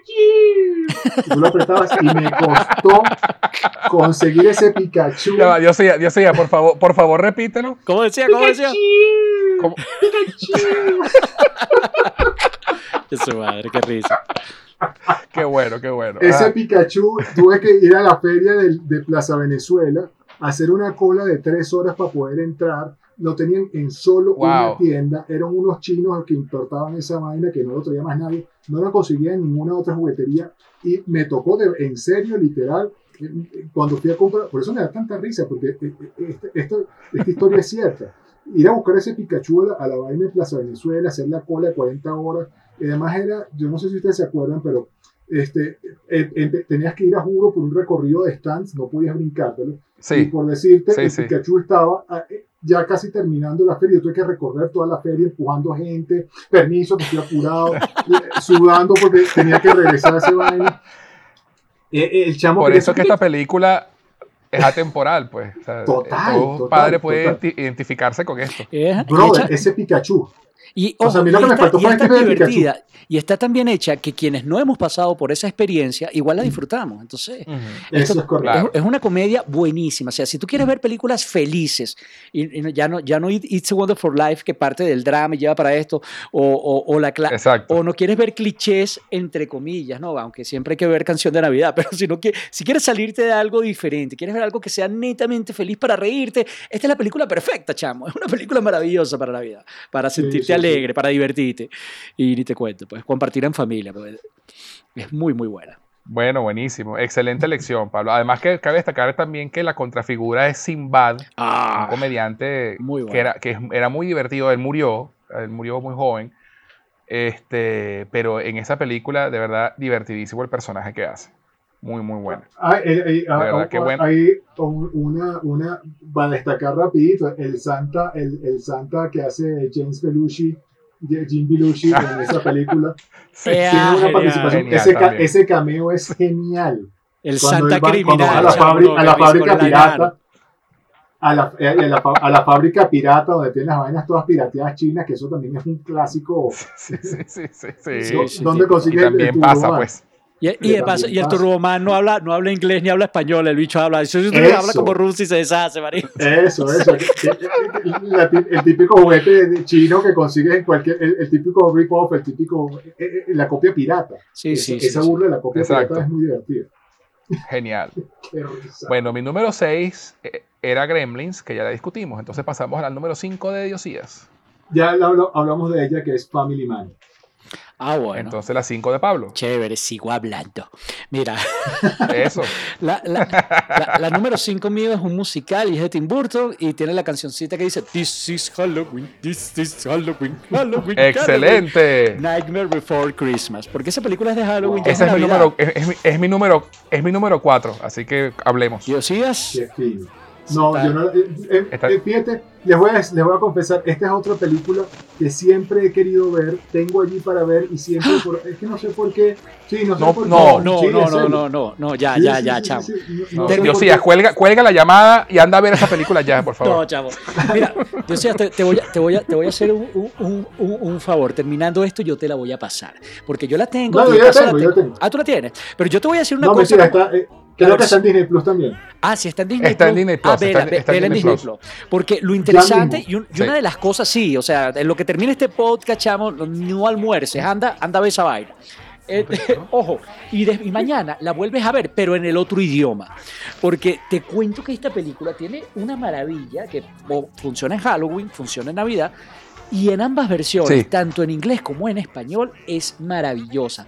Las canciones Ah, en inglés son fantásticas y las canciones en español son maravillosas. Es una película increíblemente bien hecha y probablemente la última gran película de su tipo, porque se hizo en stop motion, que es una técnica que ya no se usa, que hoy en día todo se hace digital y para, No, ya- y para mí la, Pablo, no, ya va, ya va, ya va, ya va, Pablo. Eh, ahí sí tengo que, eh, que corregirte echarme un, parado, el- adelante. El estudio Laika se ha encargado de mantener vivo el stop motion e incluso hasta el año pasado estuvo nominada al Oscar animada una película en stop motion. Ah, obviamente. eh, a Coraline, ¿verdad? Yo eh, estoy eh, diciendo. No, no, está Coraline, está eh, Paran- Paranorman, eh, el Cubo and the, and the Two Strings, que es una fucking maravilla. Oye, O sea, eh, hay películas de stop motion todavía. todavía siguen haciendo eso. Yo creía que ya todo se hacía digital, chico. No, no, eh, hay un estudio que se llama Laika que, que se ha encargado de mantener viva, viva esa, esa- esa- esa forma de animación que, que es maravillosa y, y han hecho extra- películas extraordinarias. Revisa, revisa la lista de películas que tienen para que las veas porque todas valen la pena, todas son excelentes. Bueno, eh, va- Todas, todas. hecho el anecdotario y salvada la sección, igualito es una película increíble, chamo, y hay que verla totalmente. Eso sí, eso sí. Y, no, y es la única stop motion, la última stop motion musical. Eh, ok, bien. Entonces, sí, sí, bueno. eh, Coraline tiene una que otra cancioncita, pero esto es un musical completo de arriba abajo y es s- Sí, sí. simplemente Y increíble. no, hay, ¿no? y no hay una canción, y no hay una canción mala en ese musical. Para nada, para nada, o sea, Cabe- totalmente. To- Cabe, cabe destacar que aquí de nuevo vuelve el gran Danny Elfman componiendo la letra y la música de las canciones y el score de la película. Y esta era la película a la que yo me refería cuando hablé de Manos de Tijera, que Ujú. Manos de Tijera es su segundo mejor score y el mejor para mí, su mejor banda sonora es esta. Nightmare Before Christmas. Sí, y bueno, y, y básicamente, pues eh, probablemente ya todos los que nos están escuchando la conozcan, pero para echar el cuento rápido, el punto es que existe como una tierra de las fiestas eh, tradicionales en todo, en, el- en el- en un mundo mágico, y los que hacen el, el Halloween eh, deciden en algún momento, pues, eh, a- hacer Navidad, y es, bueno, una Navidad Apropiarse de la Navidad. muy, muy, muy terrorífica, entre comillas, pero con un toque muy caricaturesco y que también es, es Sí. terror divertido, muy para niños. Para mí también va muy en la onda de Gremlins. y A mí me encanta esta fusión de género, Sí. en donde la comedia y el terror Sí, se mezclan y funciona. Es terrible cuando tú tratas de hacer terror y tu terror da risa, o tratas de hacer comedia y tu comedia da miedo. Pero cuando lo haces a propósito tal cual, y la cosa funciona, es verdad. lo que, lo que querías hacer que asustara, asuste, lo que querías hacer que, que se riera, ríe, o sea, hacía humor, surgen cosas maravillosas. Y a mí me parece uno de los géneros más difíciles de, de hacer y esta película lo logra. Entonces, altamente recomendada. No, y como dato curioso, eh, Tim Burton no dirigió esta película, eh, a pesar de que su nombre está en el título, porque entonces Tim Burton de Nightmare Before Christmas la dirigió Henry Selick, porque Tim Burton estaba en, produ- en producción con Batman Returns y no tenía tiempo para dirigirla, pero la- fue el creador de la historia y el que diseñó los personajes. ¿no? De hecho, Jack Skellington, que es el protagonista, pues ya se ha convertido en una imagen icónica. Tú sabes que una, una cosa bien Eh, interesante que me llamó la atención, Joe, es que eh, Jack Skellington es un personaje sumamente icónico, incluso en Latinoamérica, para gente que no sabe que esta película existe. En lo, lo que es el Día de los Muertos, que se celebra acá, eh, que es el día posterior de Halloween, tanto en Quito como en México, tú ves imágenes de Jack por todos lados y a veces le preguntas a la gente, ¿saben de dónde viene eso? Sí, ese es el, el icono del Día de los Muertos, ¿no? Pero ¿de qué película es? Y no saben. Hay, hay mucha gente que no sabe que esta película existe Interesante. y sin embargo, la iconografía de la película ha trascendido fronteras. Y no solamente físicas, sino fronteras de idioma y fronteras culturales. Es bien interesante. El y el cuento está en que esta historia la tenía Tim Burton en su cabeza desde los 80. Tim- para los que no lo saben, Tim Burton durante los 80 fue animador en Disney. Ujú. Y, y Tim Burton, de hecho, participó en El Zorro y el Sabueso como animador, entre otras cosas.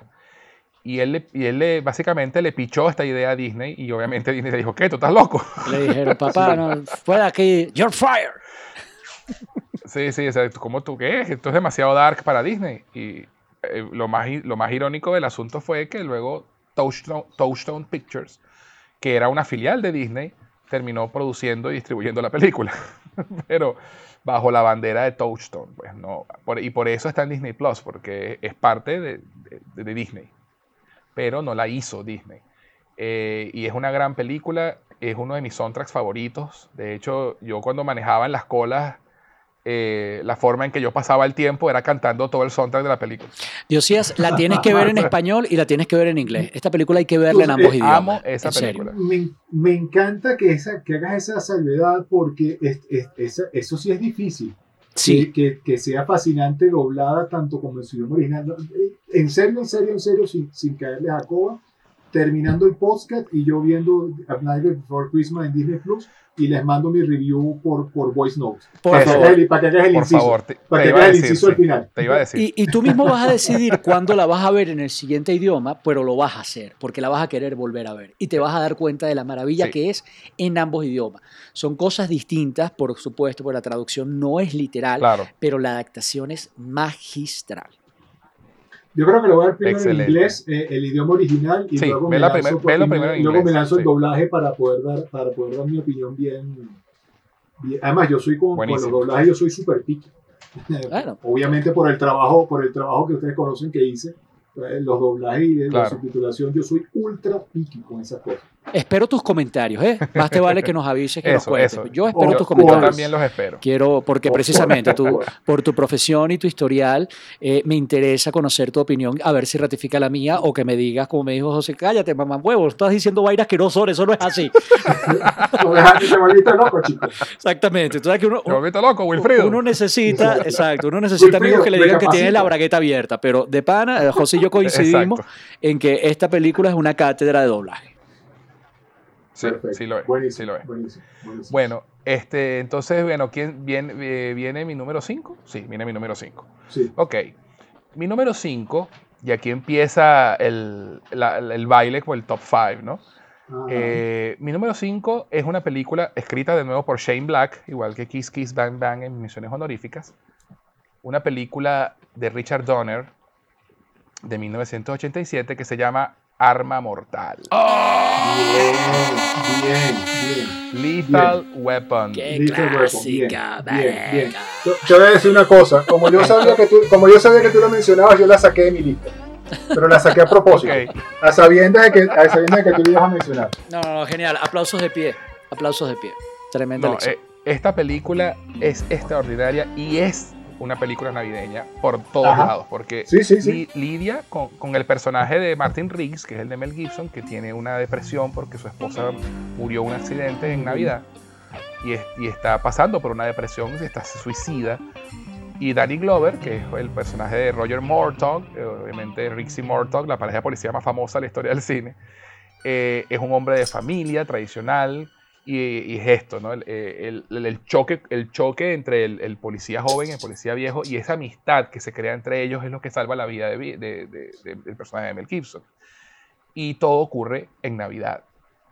Entonces todo está conectado, ¿no? El tema de la Navidad une a las familias y, y- el tema de- del, del espíritu de la Navidad que te, te puede llenar de vida en los momentos incluso más tristes. Eh, esta es una película que estoy seguro que todo el mundo ha visto. Bueno, ni Este, que te creas. O por lo menos todos los de nuestra, nuestra, nuestra generación. por lo Eso te iba a menos, decir, de este, todos los de nuestra edad más o menos o parecida, ¿no? Porque es una exacto, película que si exacto, alguien es una joven este, nos está escuchando y no la ha visto, sabe que es de esos clasos- clásicos que tiene que ver de los 80. Arma mortal. Exactamente. A mí lo que me gusta Es de una esta película que aún, que aún funciona muy bien. Sí, sí. Por Sí, sí. De las lo mejores películas de gusta, a mí acción lo que me gusta, sí. A mí lo que me gusta que mencionas esta película es que no todo el mundo la relaciona con la Navidad y es ultra navideña. Mm, Ultra Sí, navideña. o sea, totalmente. este, wow. Sí, Lethal Weapon. Por favor. Véanla. El que no la haya Es un visto. peliculón. Bueno, porque obviamente hay generaciones que tal vez no, la- no la hayan visto, pero esto es un clásico de los super clásicos. O sea, Sí, señor. Y cabe, y bueno, a- a- aña- añado el inciso de que la música es de Michael Kamen y Eric Clapton. Y de hecho todo el tema, todo el, el motivo musical de Riggs es, y son guitarras eléctricas de Eric Sí, Clapton. chamo, Y es, eso es genial, es cool. genial, muy, muy cool. genial.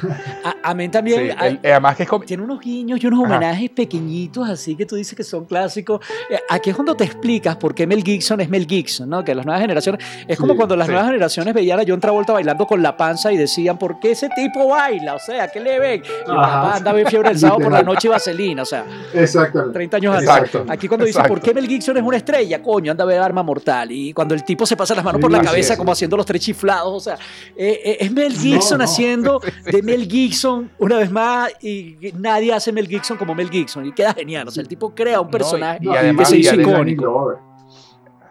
Sí, Danny Glover, o sea, ¿Qué ibas a esa pareja, esa pareja.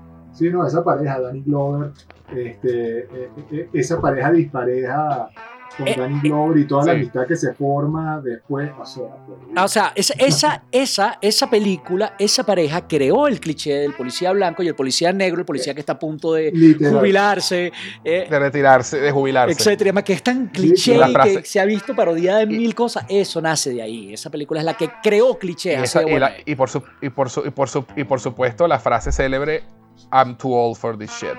I'm too old for this shit. Estoy demasiado viejo para esta mierda. Sí, sí, sí, sí. Eh, de, De verdad. hecho- y de además hecho esta es fue la parte del- película del que le-.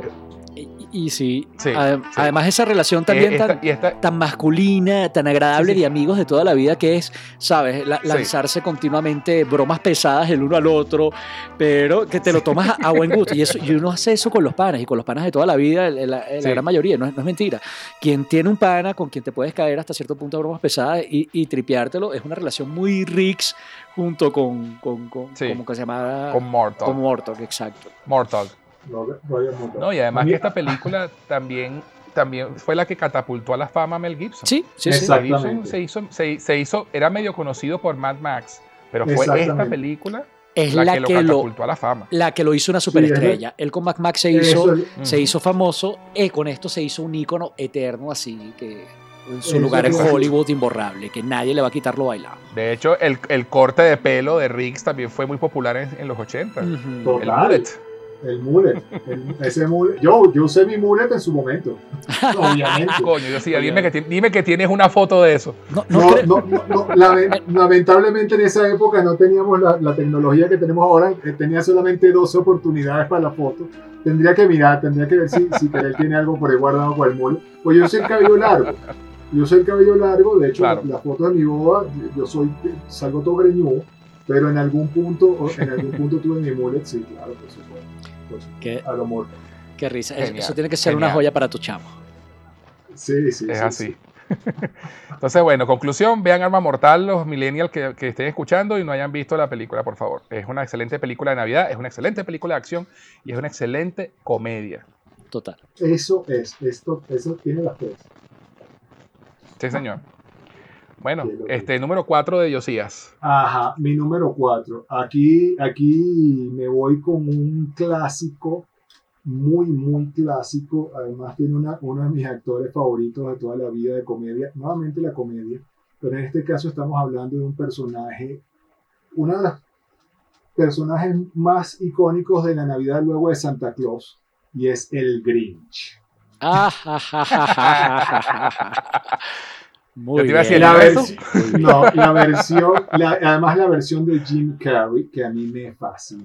Excelente. Yo amo, Excelente, es yo muy amo, divertida. yo amo how the, how the, how the Grinch stole the Christmas Grinch Christmas. De cómo el Grinch Del se Dr. robó la. Navidad. del Dr. Seuss. Esa, esa, esa para mí, ah, junto con el clásico del- de, de los Picapiedra, era para mí algo que yo tenía que ver en Navidad. La, la- la versión del Dr. Seuss es espectacular.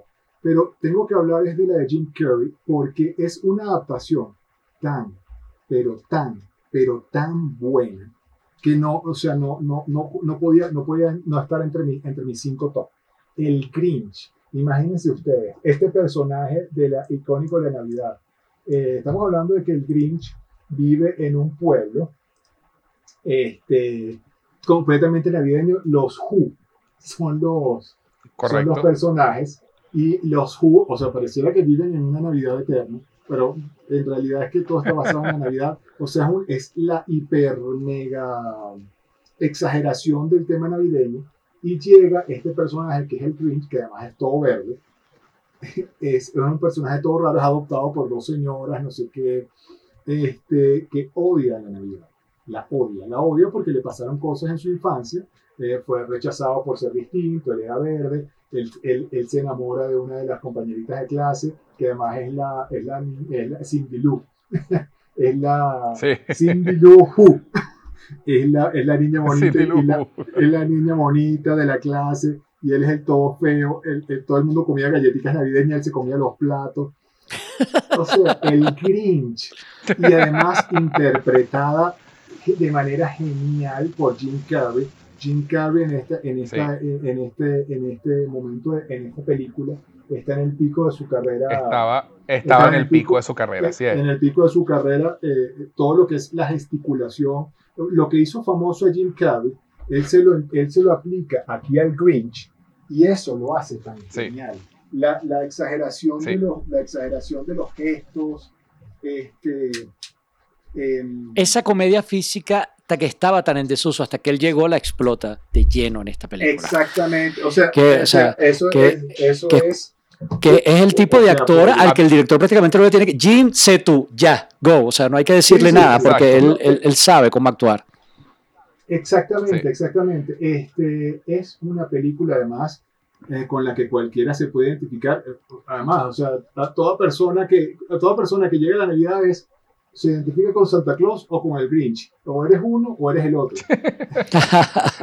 Exacto. Buena exacto. manera de decirlo. Una- O sea, además, una que, ade- una- ade- ade- además que aquí vuelve un, vuelve un nombre que ya hemos nombrado varias veces en esta lista, Chris Columbus.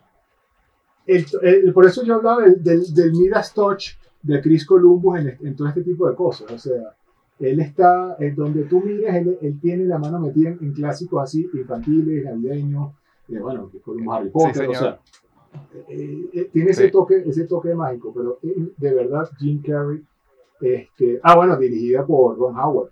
Eh, no, no estamos hablando De paso, Exacto. que, que no es poca esto cosa decir para nada. Esto no es juego de carrito. Esto este no es juego de carrito. Exacto. Esto es, esto es gente no, no recuerdo Sí, si, sí. yo sé que yo sé que Jim Carrey creo que en algún en algún momento leí que, que lo odiaba por el tema de que el, el- el tema del maquillaje lo volvió loco o sea él se desesperó porque ese maquillaje del Grinch no sé cuántas horas pasaba pero para mí es una película y el y, y te digo eh, hay un actor que se roba la película en el- para mí y es el perrito Ah, el perro que es la mascota es igualito al de la película. Tú ves la película y ves este- el perrito y y el, para mí el perrito se roba el show. De verdad que sí. Y es Por cierto, gran- fe- gran fe-. Fe, fe de ratas, este, no, Chris Columbus no está involucrado en esta película. Es Ron Howard, como tú dijiste, Ah, y error, error, error mío, error mío, error mío. Bueno, Fe de ratas. Mala o tuya, sea, mala tenía tuya, entendido que había sido dirigida por Ron Howard. Sí, sí, sí, Sí. sí, sí. ¿Qué película? No sé qué opinan ustedes. si Es divertidísima. Bueno, no, a mí me, me- me- me- me da, me da mucha risa esa película. Jim Carrey, por supuesto, fantástico. Y a mí me encanta además el chiste de... Es porque soy verde, ¿verdad? Exactamente. Exactamente. El- eh, este, pero es una película muy, muy divertida. Una película que, bueno, eh, eh, encapsula todo lo que fue Jim Carrey en los 90, justo en el año 2000. Eh, Esta película Exactamente. es un traje hecho a la medida para Jim Carrey. Pero mira, Sí, Sí, sí, o totalmente. sea, o sea, eh, si no hubiera existido un Jim Carrey, no habría existido esta película. Porque Yo pienso lo mismo Así que tú. es. Yo creo que esta versión, esta versión eh, live no lo hubiese podido, no la hubiese podido hacer nadie. más. Yo, sí, y no solo eso, sí, no creo que nadie se hubiera entusiasmado con el proyecto, ¿no? porque no, es- no es una cuestión de que tú puedes meter a otro actor aquí a hacer Jim Carrey, no, olvídate, esto es una cosa que solo Bueno, Jim hay un, actor que me, hay, un, hay un actor que me viene a la cabeza, pero que por cierto, hay una escena de Mi Pobre Angelito 2 donde este, pero es que no me puedo acordar el nombre del actor. Él se ríe, él es el mayordomo en Mi Tim Curry. 2. G- Tim Curry. Tim Curry. esa es la única otra persona que pudiera haber hecho al Grinch. Porque además tiene esa escena donde pasan, donde en mi pasan- pobre angelito dos lo hacen. Exactamente, donde pasa la escena del Grinch y lo ponen a él sonriendo. Y por por eso me acuerdo siempre de no me acuerdo a Tim Curry. Esa es la única otra persona que Sí, pudiera sí, haber sí. hecho el Grinch. Eh, está bien, está bien. El Pennywise original. El Pennywise original. El Pennywise. Exacto, exactamente, que- Pennywise. Y el mejor Pennywise, ¿oíste? Este, este, este pana no estuvo nada mal, way. pero, pero chamo, pero es que no contaba con CGI Tim Curry. Pero bueno, eso es tema para otro podcast. Exacto, exacto. Eh, bueno, entramos entonces en el top 3. ¿O falta la 4? No, fal- falta la 4 millas, No. falta la 4 millas. Falta la cuatro Ok, Pablo. ok, ok, ok, ok. Mira, mi número 4 yo creo que tiene que estar en el top 3 de alguno de ustedes, no lo sé, pero la mí es, es de un, no voy a decir el protagonista, pero su nombre empieza por B y termina en Bruce Willis. Y la película, Ah, no, no, no, no, no, no, no, guarda, Está en mi top guarda. 3. Está en mi top 3. ah, y también Aguántalo, la película se llama Duro de Matar, exacto, y de eso vamos a hablar la- entonces más la- adelante. Muy bien, yo sabía. yo también está en mi sabía. top Ok. 3. Go on, continuemos Entonces entonces. sí tenía, sí tenía razón, sí tenía razón y entramos en el top 3. Vamos a hablar entonces del top 3. Entramos a la creme de la creme de nuestras listas, el top 3. Ok, mi, número 3 es una película del 2006. Una película que yo no vi en su momento, porque, la, la- porque estúpidamente la descarté porque me parecía cursi y, y tonta. Hasta que, bueno, eh, Lorraine me hizo verla cuando empezamos a salir. Y se llama The Holiday. Oh, Y es una película que ahora está en mi top 3 de películas navideñas. Y me pateo por no haberla visto antes, porque de verdad me encanta. Yo, yo tengo que decirte Una a ti, con un perdón, perdón y que te interrumpa, ¿sabes? Yo la vi, adivina quién me la recomendó. A mí, a- yo la vi a causa de un señor que es amigo nuestro y que se llama Don Jaime Suárez, el barbudo de Televen. Cuando Ah, era ancla del sí. noticiero, él me dijo, bueno, él, y yo- él, él sabe mucho de cine, él es uno de los cinéfilos escondidos, porque a él no se le conoce por su conocimiento del cine y él sabe muchísimo de cine. Y, Pues, hablan- exacto. y hablando de buenas películas, yo le pedí a él que me recomendara y él me dijo, tienes que ver una joya que se llama The Holiday. Gracias, don Jaime. Gracias a él la vi en su momento. Cierro paréntesis. Saludo a Jaime Suárez. Este, es una película con un reparto espectacular para empezar, ¿no? O sea, está- estamos hablando de Cameron Díaz, estamos hablando de Kate Winslet, estamos hablando de Jude Law, y estamos hablando de Jack Black. Solamente para hablar de los cuatro protagonistas. Sin contar que está Ellie Wallach, Edward Burns y Rufus Sewell, que son también actores de este carácter. Y bueno, y Ellie Wallach, que es un, un, un- un ícono, y Rufus Sewell y Edward Burns, que son actores de reparto eh, muy buenos. Y Eh, una película. Dime, no, dime, continúa. Y, va- y valga decir, Jack Black en uno de los papeles menos estereotipos de, de Jack Black que existen. O sea, Juan. Correcto. Su- su- sí, sí, sí. Una, una- una de sus mejores actuaciones, de paso. No, lo- donde lo vemos eh, restringido, no lo vemos over the top, no lo vemos exagerado, sino lo vemos como un tipo divertido, normalito. Y lo hace excelente. Encantador. o sea, es, hasta, es es- yo- es hasta encantador, exacto. Yo siempre he querido ver a- hecho, volver a Jack Black en ese, en ese papel, en, otro, en otra película, pero no le han dado la oportunidad de hacer un, un- un papel parecido verdad, a lo tienen ese. estereo- estereotipado. Es increíble, tienen ahí es donde tú ves por qué Jack Black es Jack Black. Ese tipo tiene rango, chamo. es- funciona muy bien ¿Cómo no? como actor dramático sin justamente dejar de ser hoy- el mismo. justamente hoy en la mañana estaba revisando Twitter antes de empezar a grabar y alguien comentaba que bueno, lo tengo, lo- se tenía que decir y se dijo, Jack Black está buenísimo en The Holiday. Qué bueno, qué bueno ese comentario. sí, sí, sí, sí. Entonces, claro, esta historia va de dos mujeres, una que vive en Estados Unidos y una que vive en Inglaterra, Cameron Díaz y Kate Winslet respectivamente, que por problemas de parejas deciden y se meten a buscar dónde ir de vacaciones y encuentran un sitio donde, eh, en una costumbre donde la gente se intercambia las casas. Yo no sabía que eso existía y de hecho sí existe. Este, que la gente dice, bueno, mira, yo me voy para tu casa, tú te vienes para mi casa, intercambiamos todo y pasamos unos días de vacaciones diferentes. Y ese, este intercambio de, este cambio de aires de cada una, pues las ayuda a salir del, primero a salir del- de la depresión que tienen por dentro y las ayuda a, a darse cuenta de lo que se están perdiendo y de, y de encontrar lo, lo maravilloso de la vida. Y todo esto obviamente ocurre en Navidad. Y lo otro interesante que tiene es que la eh, el personaje de Cameron Díaz tiene, hace trailers, eh, trabaja en la industria de Hollywood pues, y tiene mucho dinero. Kate Winslet es periodista y vive en un pueblito en las afueras de Inglaterra, así botado a 45 minutos de Londres. Y entonces es ese intercambio de Cameron Díaz en este pueblito y, y Kate Winslet en esta mega mansión en Los Ángeles y, y las amistades y las personas que conocen cada una por su lado, lo que hace que la película, que ellas aprendan la lección que aprenden y que la película sea tan encantadora, porque es- son esas pequeñas historias secundarias lo que le dan vida a la película. Es una película fantástica, llena de, de- de sonrisas, de cosas divertidas, de lecciones divertidas.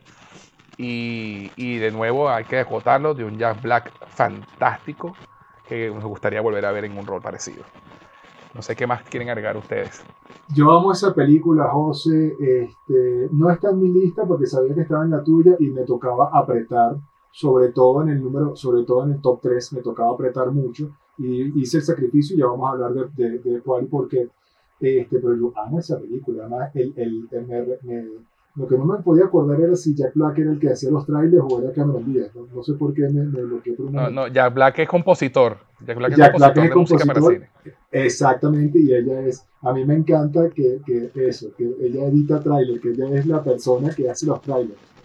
O sea, una Sí. cosa- Además Y que los historia- el trailer falso, el, el trailer falso de la película con Lindsay Lohan y James Franco que sale en la película es divertidísimo. Exactamente, exactamente. No, esa película es de Holidays. Yo la amo con locura. Yo, a mí me pasó lo mismo que a ti. Yo conocí esta película mucho después. Yo nunca le di la oportunidad porque me parecía que era demasiado cheesy. Y ahora es de mis clásicos eh, de, de toda la vida. o sea, de, además, este, una persona que, a que yo quiero con toda mi alma, es también súper fanática de esta película, entonces la vimos juntos y para mí también tiene, tiene para mí también me la, me la hace muy especial por eso. Porque yo no la había visto y la vi con ella y wow. Una película escrita, producida y dirigida por Nancy Myers, eh, también conocida por Alguien Tiene que Ceder, que es otra película fantástica. Eso. Este, y bueno, y, el- y la banda sonora de esta película de Holiday es del gran Hans Zimmer y también es preciosa. Tal vez lo único que yo tenga que añadir sobre esta peli es que al igual que con Family Man, mucha gente no la conoce. Entonces dense la oportunidad, dense el regalo, échenle un vistazo. Es muy buena. Es correcto. es De, de correcto, verdad, es correcto. la película se le, se le conoce en Latinoamérica como El Descanso. Échale bola, yo ni Sí, siquiera sabía que así no se le conocía. No me acordaba yo tampoco como el descanso. No me, no me sonaba. Sí. Es que es eso, es, esta es otra joya escondida que, que del cine y de Hollywood. Wow. Sí, sí, sí. Vean, vean. Yo, yo salgo a verla después de Night Before Christmas. Buenísimo entonces. Entonces, Diosías, cuéntanos cuál es tu top 3. Ahora sí podemos hablar Milagro en la calle 34, la versión de el gran Richard Attenborough como Santa Claus o Chris Kringle. Esta película, eh, y, y aquí Pablo, me- acompáñame a hablar de ella porque esta película es una de las películas más bellas que, que para mí está en la, además la protagonista es Matilda. Ah, sí, de paso. Está- Sí. Estamos hablando de la versión Ma- de Mara- Mara Wilson. 1994, Mara por cierto. Mara Exacto. Wilson, sí, claro. yo, yo, yo aquí, 34. yo aquí también me hago a un lado porque confieso que yo no he visto ninguna de las dos versiones. No, vale, tienes que darte ese gusto, José. Tienes que darte Wow. ese sí. Te- pero te voy a decir, te voy, te voy a decir lo mismo que me acabas de decir tú con, con, con la de, la de. Tienes que salir a ver esta película, José, y tenemos que hablar Sí, de sí. ella. Ok, Porque además la actuación, la, la actuación de, de, de Sir Richard Attenborough para mí, porque además Claro. ya el- este, yo amo a ese actor eh, desde Jurassic Park y bueno, y hacia atrás. Pero, claro. o sea, para mí él siempre va a ser Chris Kringle. Sí, sea, sí, yo- siempre. Yo, si, te le, si le quieres poner una cara, si le quieres poner una cara a Santa Claus, de verdad, verdad, verdad, verdad, creo que va a ser siempre la de este señor. O sea, cuando yo vi esta película de, de niño, esta película yo la vi de niño, yo me enamoré de esta película de niño. Este, cuando yo vi a ese señor, ese señor es Santa Claus. Te va, you, you're gonna believe. Es todo lo que te voy a decir para no spoileártela, porque no te la quiero spoilear. Si no la has visto y la vas a ver, preferiría Sí, no no, no, no vamos a entrar en detalles entonces, Diosías, exacto, de, de la, de la trama. detalle. no Pero sí te voy a decir, José, es, es una película muy interesante, muy, muy atrevida, y, y más aún cuando tomas en contexto que, bueno, nosotros estamos viendo, vimos en el 94, yo recuerdo haberla visto en el cine, Diosía, eh, en yo 1994, pero cuando tomas en cuenta que el guion original es de 1947 y tengo entendido que no hay grandes diferencias, que lo que hicieron fue prácticamente actualizarla, pero no modificaron grandes cosas de, de la trama, tú dices, es una película muy atrevida y es una película también que te habla mucho del espíritu, de, de la fe que tú puedes recuperar en Navidad. Este, es hermosa, es conmovedora, está bien actuada, es bella. En serio, yo la tenía en mis menciones especiales, digo, porque fue una lista muy difícil, pero entiendo por qué puede ser incluso la número uno de muchas personas en el mundo. Es una película de Navidad que es un clásico Sí, sí, sí, intergeneracional ya y que hay que verla por lo menos una vez en la vida tienes que verla. Yo estoy seguro, José, que tú vas a salir de este podcast, la vas a ir a ver y se va a convertir en una de tus películas favoritas de toda la vida y la vas a volver a ver en Navidad probablemente de una manera iterativa por el resto de tu vida. Probablemente, Sí. probablemente. Yo no, yo, no voy a decir, yo no voy a decir más sobre esta película, solo vela. Y, y, y, y- y estoy seguro que, que, que como yo, vas a ver, o sea, no, no vas a poder ver una, una eh, personificación de Santa Claus sin ver la cara de, de Richard Attenborough. En serio Buenísimo, sí. Qué buenísimo. película para ver. Milagro en la calle verdad que sí, 34. pasemos Súper a- original. O sea, a mí me parece que el guion es súper atrevido, muy interesante. Este, sobre todo, repito, para contar en cuenta que fue hace de mediados del, del siglo XX. Exacto. Bueno, buenísimo entonces, anotadísimo. Eh, bueno, Pablo, tu número 3. Mi número tres es eh, una que no, no vamos a entrar ya en muchos detalles porque Dio- Diosías habló de ello, pero tú hablaste de la película de Jim Carrey. Mi número tres es de cómo el Grinch se robó la Navidad, pero el corto animado del Dr. Zeus de 1966. O el, Ah, Excelente. el corto animado, basado en el Dr. Zeus, porque el Dr. Zeus, vamos a estar claro, él no hacía animación de televisión, pero se basó en esto, que en eso se basó el, el programa de Jim Carrey, pero yo, yo, esta, este unitario que como entra dentro de la categoría que tú mencionaste, Diosías, que entra en la Navidad de los Picapiedras o la Navidad de Charlie Brown, para mí es un must en todas las Navidades. Y me gusta y, y menciono precisamente la versión de 1966 por varios detalles. El primero de ellos, que yo no sé si tú lo sabías, José no lo sabía hasta la semana pasada que yo le comenté, no sé si sabes que la voz original del Grinch y de la persona que lee el poema del Dr. Seuss en inglés la hacía nada más y nada menos que Boris Karloff. Wow, no, El no gran, sé. sí, el Boris, Boris Karloff. Karloff, eh, Ah, sí, señor. el gran intérprete que inmortalizó a Frankenstein y de las películas de terror. Your Mr. Grinch. Esa, esa es la voz de Boris Karloff cantando. You're as cuddly as a cactus. You're as charming as an eel, Mr. Grinch. You're a bad banana with a greasy black peel. Que, y el- otro gran detalle de esta película que amo con locura es precisamente que la versión del doblaje latino, eh, eh, ellos mantuvieron intactas las canciones. Las canciones que tú escuchas son las mismas que en inglés. Pero el poema fue traducido a español latino y totalmente regionalizado de una manera que a mí me parece también magistral.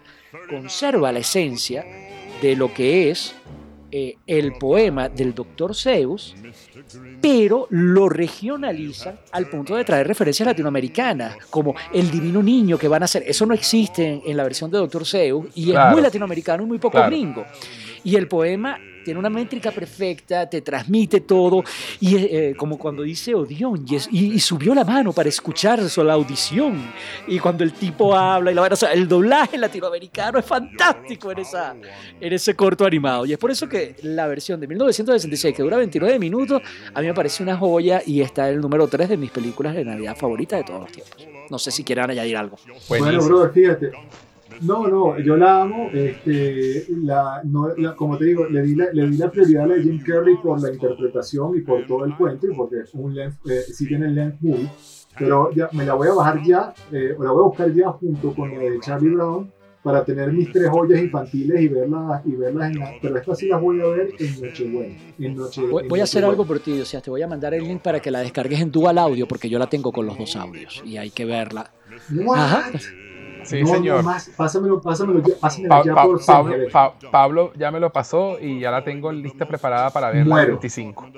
Porque, por- Muero, porque muero, es de muero, esas muero. también ver- que hay que verla ver en ambos, 25. chamo, porque la versión con la que crecimos nosotros de No, niños, muero, el doblaje muero. es fantástico. Y, y, la, y por supuesto, escuchar la voz de Boris Karloff es algo que jamás hicimos de niño, porque no existía, Claro. no, no era accesible No, para nosotros. Pásame eso Entonces, ya. Hay que verla, redescubrirla ha sido para mí fantástico y mágico. Buenísimo, Pablo. ya y yo, y yo, y yo, y yo, y yo les, yo, yo comparto la de la, la de la Navidad de los Picapiedra. O, la versión en inglés mientras consigo la doblada porque esa sí más Buenísimo. Sí, va. Buenísimo. Bueno, vamos entonces con do- la número 2 mía.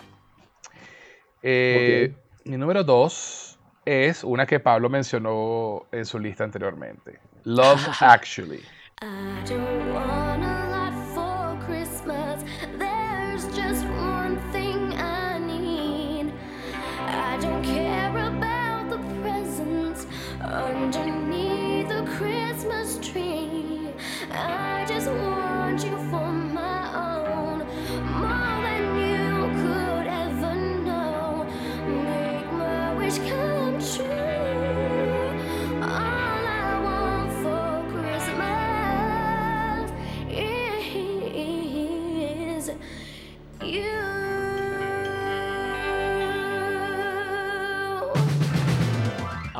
Realmente. Esa es mi- ajá, amor. perdón. Ya realmente el amor. Ese es mi número 2 también. Así que podemos tirarnos aquí. Ah, horas. Buenísimo. Una película del, mi do- número dos del también. 2000 del 2003. Una película de Richard Curtis, escrita y dirigida por Richard Curtis, que escribió y dirigió Cuatro bodas y un funeral y Notting Hill. Eh, un- eh, así que bueno, él es el, como el rey de las comedias románticas inglesas. Eh, y, la- y la- Ujú. lo interesante de esta película es que es un, es un un collage de historias, ¿no? Son una- el re- primero el reparto es sin precedentes, que han intentado repetirlo y no, ha no han podido. El tema de hacer una película con grandes actores, con, con pequeños personajes que se interconectan. La única película que lo ha hecho bien ha sido esta. Sí, eh, Eh, pero estamos hablando, pero estamos hablando de Hugh Grant, estamos hablando de Liam Neeson, estamos hablando de Colin Firth, estamos hablando de Emma Thompson, estamos hablando de Kira Knightley, estamos hablando de Alan Rickman, estamos hablando de Billy Bob Thornton en un cameo. Bill o sea, o sea, Kira Knightley, sí. Bill eh, Nighy. Bill Nighy, que es uno de los mejores personajes Exacto. de la película. Kira Knightley. Este, eh, o sea, es un reparto de Rowan Atkinson, Mr. Bean. O sea, eh, tiene un reparto de estrellas que tú dices, wow, cómo toda esta gente está en una sola película. sí, O sí. sea, es una película que trata sobre el amor y por eso se llama realmente amor. Lo interesante de esta película y por qué está tan alto en mi lista, porque además de que es una película navideña muy bonita, es una película que examina el amor en muchas formas. También está, por Ujú, cierto, por cierto, por, por cierto, también actúa eh, el Bilbo Baggins, el- la versión joven de Bilbo, eh, que se me, se me escapa Martin el nombre. Freeman. se me- es Martin Martin, Freeman. Freeman. Gracias, gracias, no me acordaba el nombre. Que, que también es una de las mejores mini, mini historias. este, Está Andrew Lincoln, está Andrew Lincoln de The Walking Dead, que yo no imagínate. podía creer que era la misma Que- persona. Sí, que es Mark. este, Ajá. Eh, y entonces habla del amor en diferentes facetas. Laura Lini también actúa. Es que son tantos actores. Este, amor fraternal, amor de hermanos, amor de pareja, amor de- el amor cuando ya se acaba, el amor de lujuria, el amor entre hermanos, El amor, de niños, el o sea, amor el de amor- niños. el amor de, de un niño con su, pa- con su padrastro. O sea, eh, es el amor en muchísimas sí. facetas. Son personajes que no son perfectos, son personajes imperfectos, que rompen un poco, a- a- excepto una o dos historias, rompen con los clichés, porque son personajes que no son perfectos, que, que tienen bastantes defectos. Y sin embargo, el amor está allí y tú, y, y tú ves, y además la, la premisa que, que monta la película, que es las imágenes de la gente en el aeropuerto. ¿no? Y, y hace esta narración que dice, yo siempre que estoy en el aeropuerto veo las imágenes de las personas que llegan y las familias que se reúnen y, y te das cuenta que el amor está en todas partes. Eh, esas imágenes son reales. Son grabadas en el aeropuerto de Heathrow en Londres, en cámaras escondidas por todo el aeropuerto. Y todas esas personas que tú ves en el opening abrazándose, son personas reales, no son actores. Son imágenes reales de gente eh, eh, dándose amor en el aeropuerto, eh, con la alegría de verse otra vez. Y maneja el, concepto de que el amor no siempre termina bien, pero el tema, el tema que lo rodea es la Navidad y en la Navidad uno puede, debe ser sincero, ¿no? Esa es parte del- de la premisa. Y se confiesan cosas y se dicen cosas. E incluso está el amor entre una estrella de rock venida menos y su manager. o sea, el amor Sí, entre, entre, entre dos amigos, hombres. Entonces, este, de verdad cubre todo el espectro de lo que es el, el posible del amor, ¿no? Incluso, incluido una historia que tiene toques de surrealismo, que es el, el- el chico que se va para Estados Unidos porque las mujeres inglesas son aburridas y las gringas son más, la- más, más, más, lanza- más lanzadas y se, encuent- y, se y encuentra y se encuentra en un bar en Wisconsin con la hija de Jack Bauer con, con, eh, la, la- la chica la esposa de, de Don Draper en Mad Men.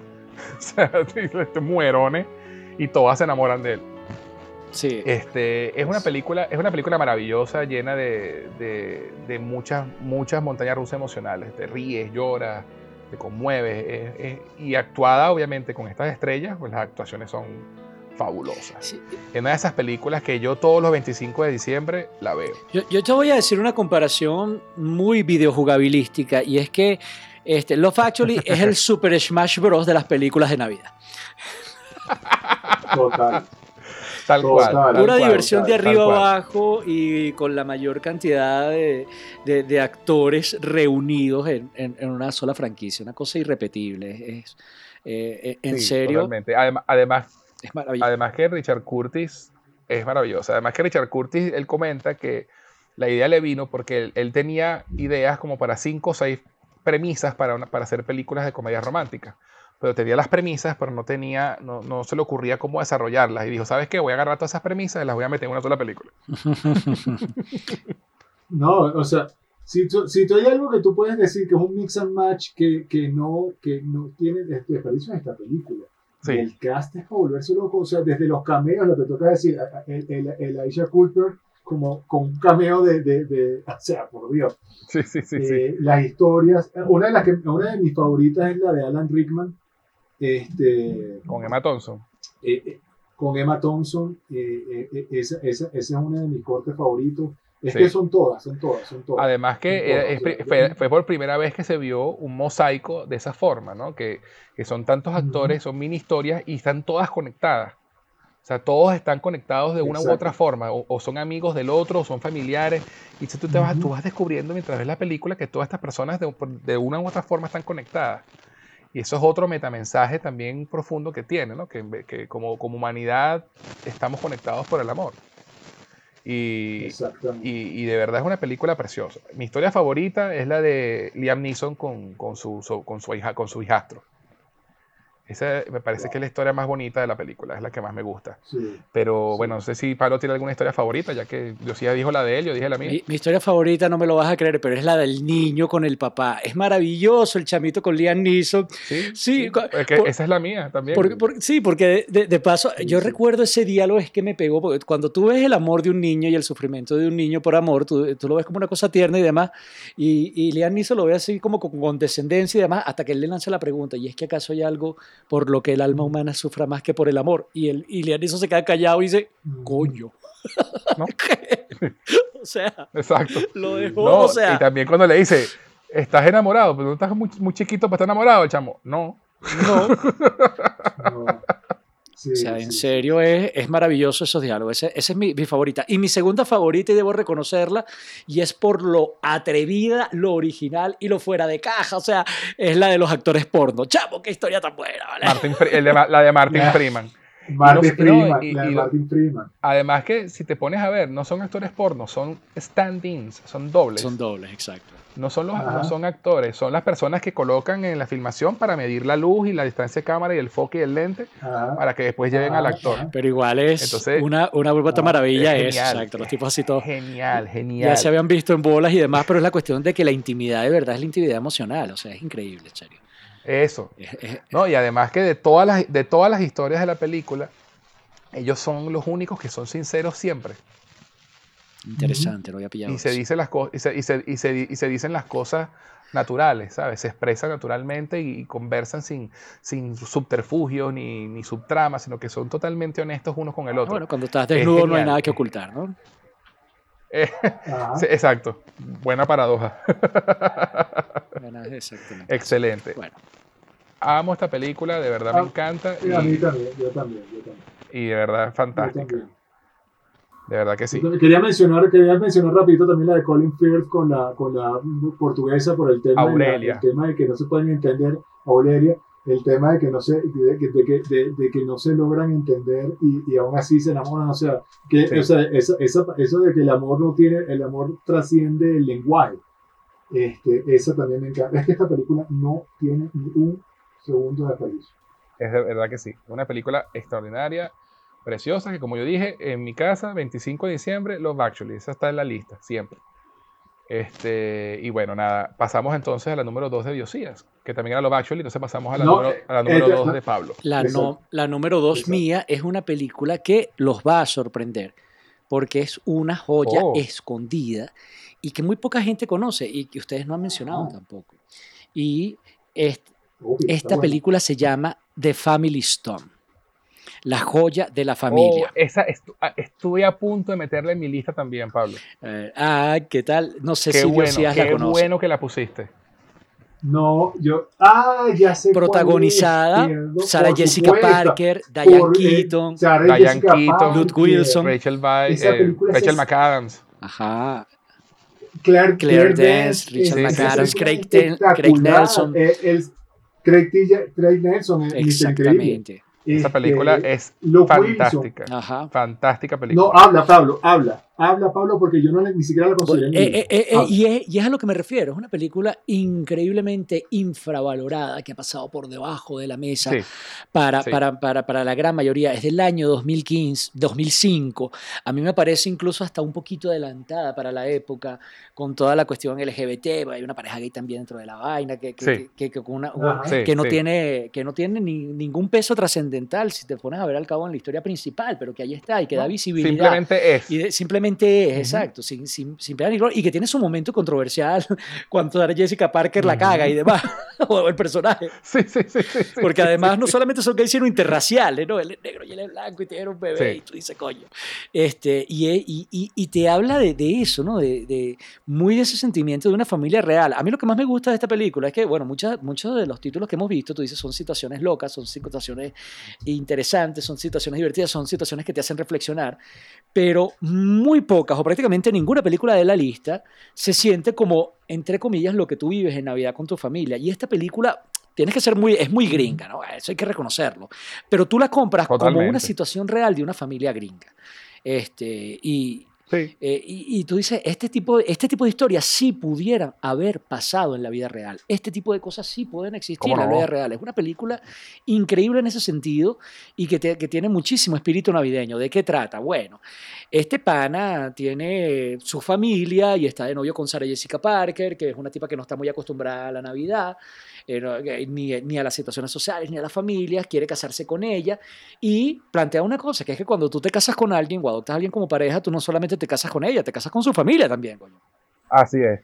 Entonces esta pana, este pana la lleva a Sara Jessica, que es una tipa medio estirada, a donde su familia, por primera vez en Navidad para que los conozca, y la tipa está toda tensa, y bueno, la tipa es una boca media porque cada vez que abre la boca mete la pata. Entonces, Una boca media. Chavo, qué bueno, no había escuchado esa expresión. te, te confieso que no es de mi propia cosecha, pero es muy útil esa expresión. Está excelente.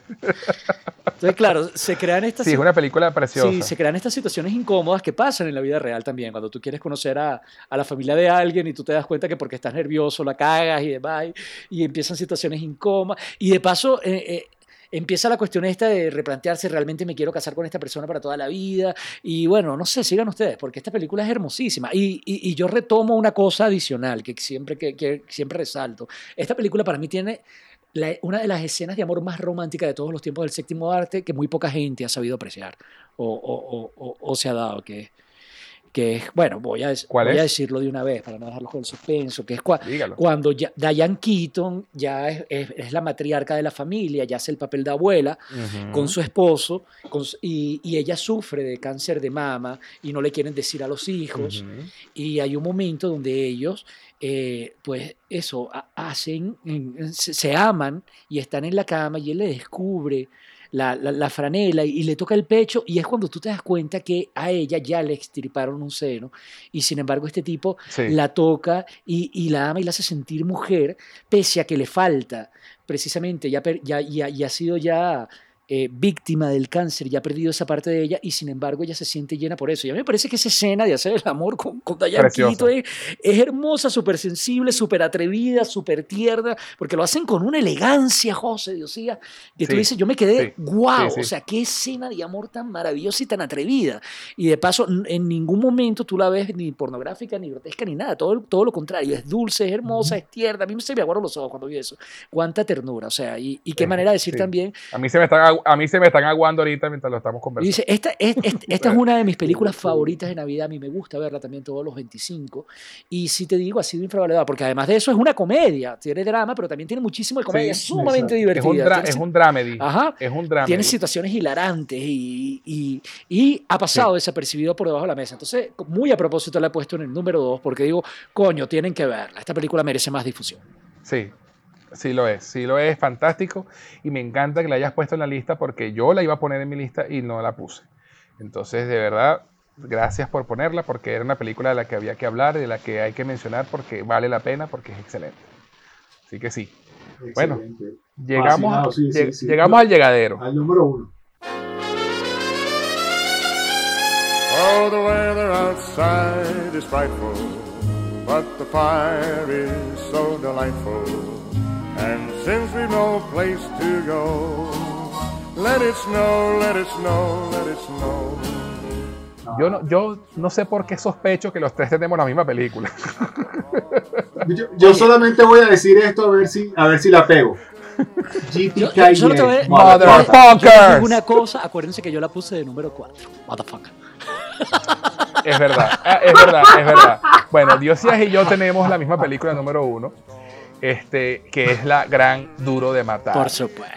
Extraordinaria. Esta película, durante los años, desde el 88 para acá, ha habido un debate de si esta película es una película de Navidad o no. No hay debate, señores. Esto es una película de Navidad. No hay debate.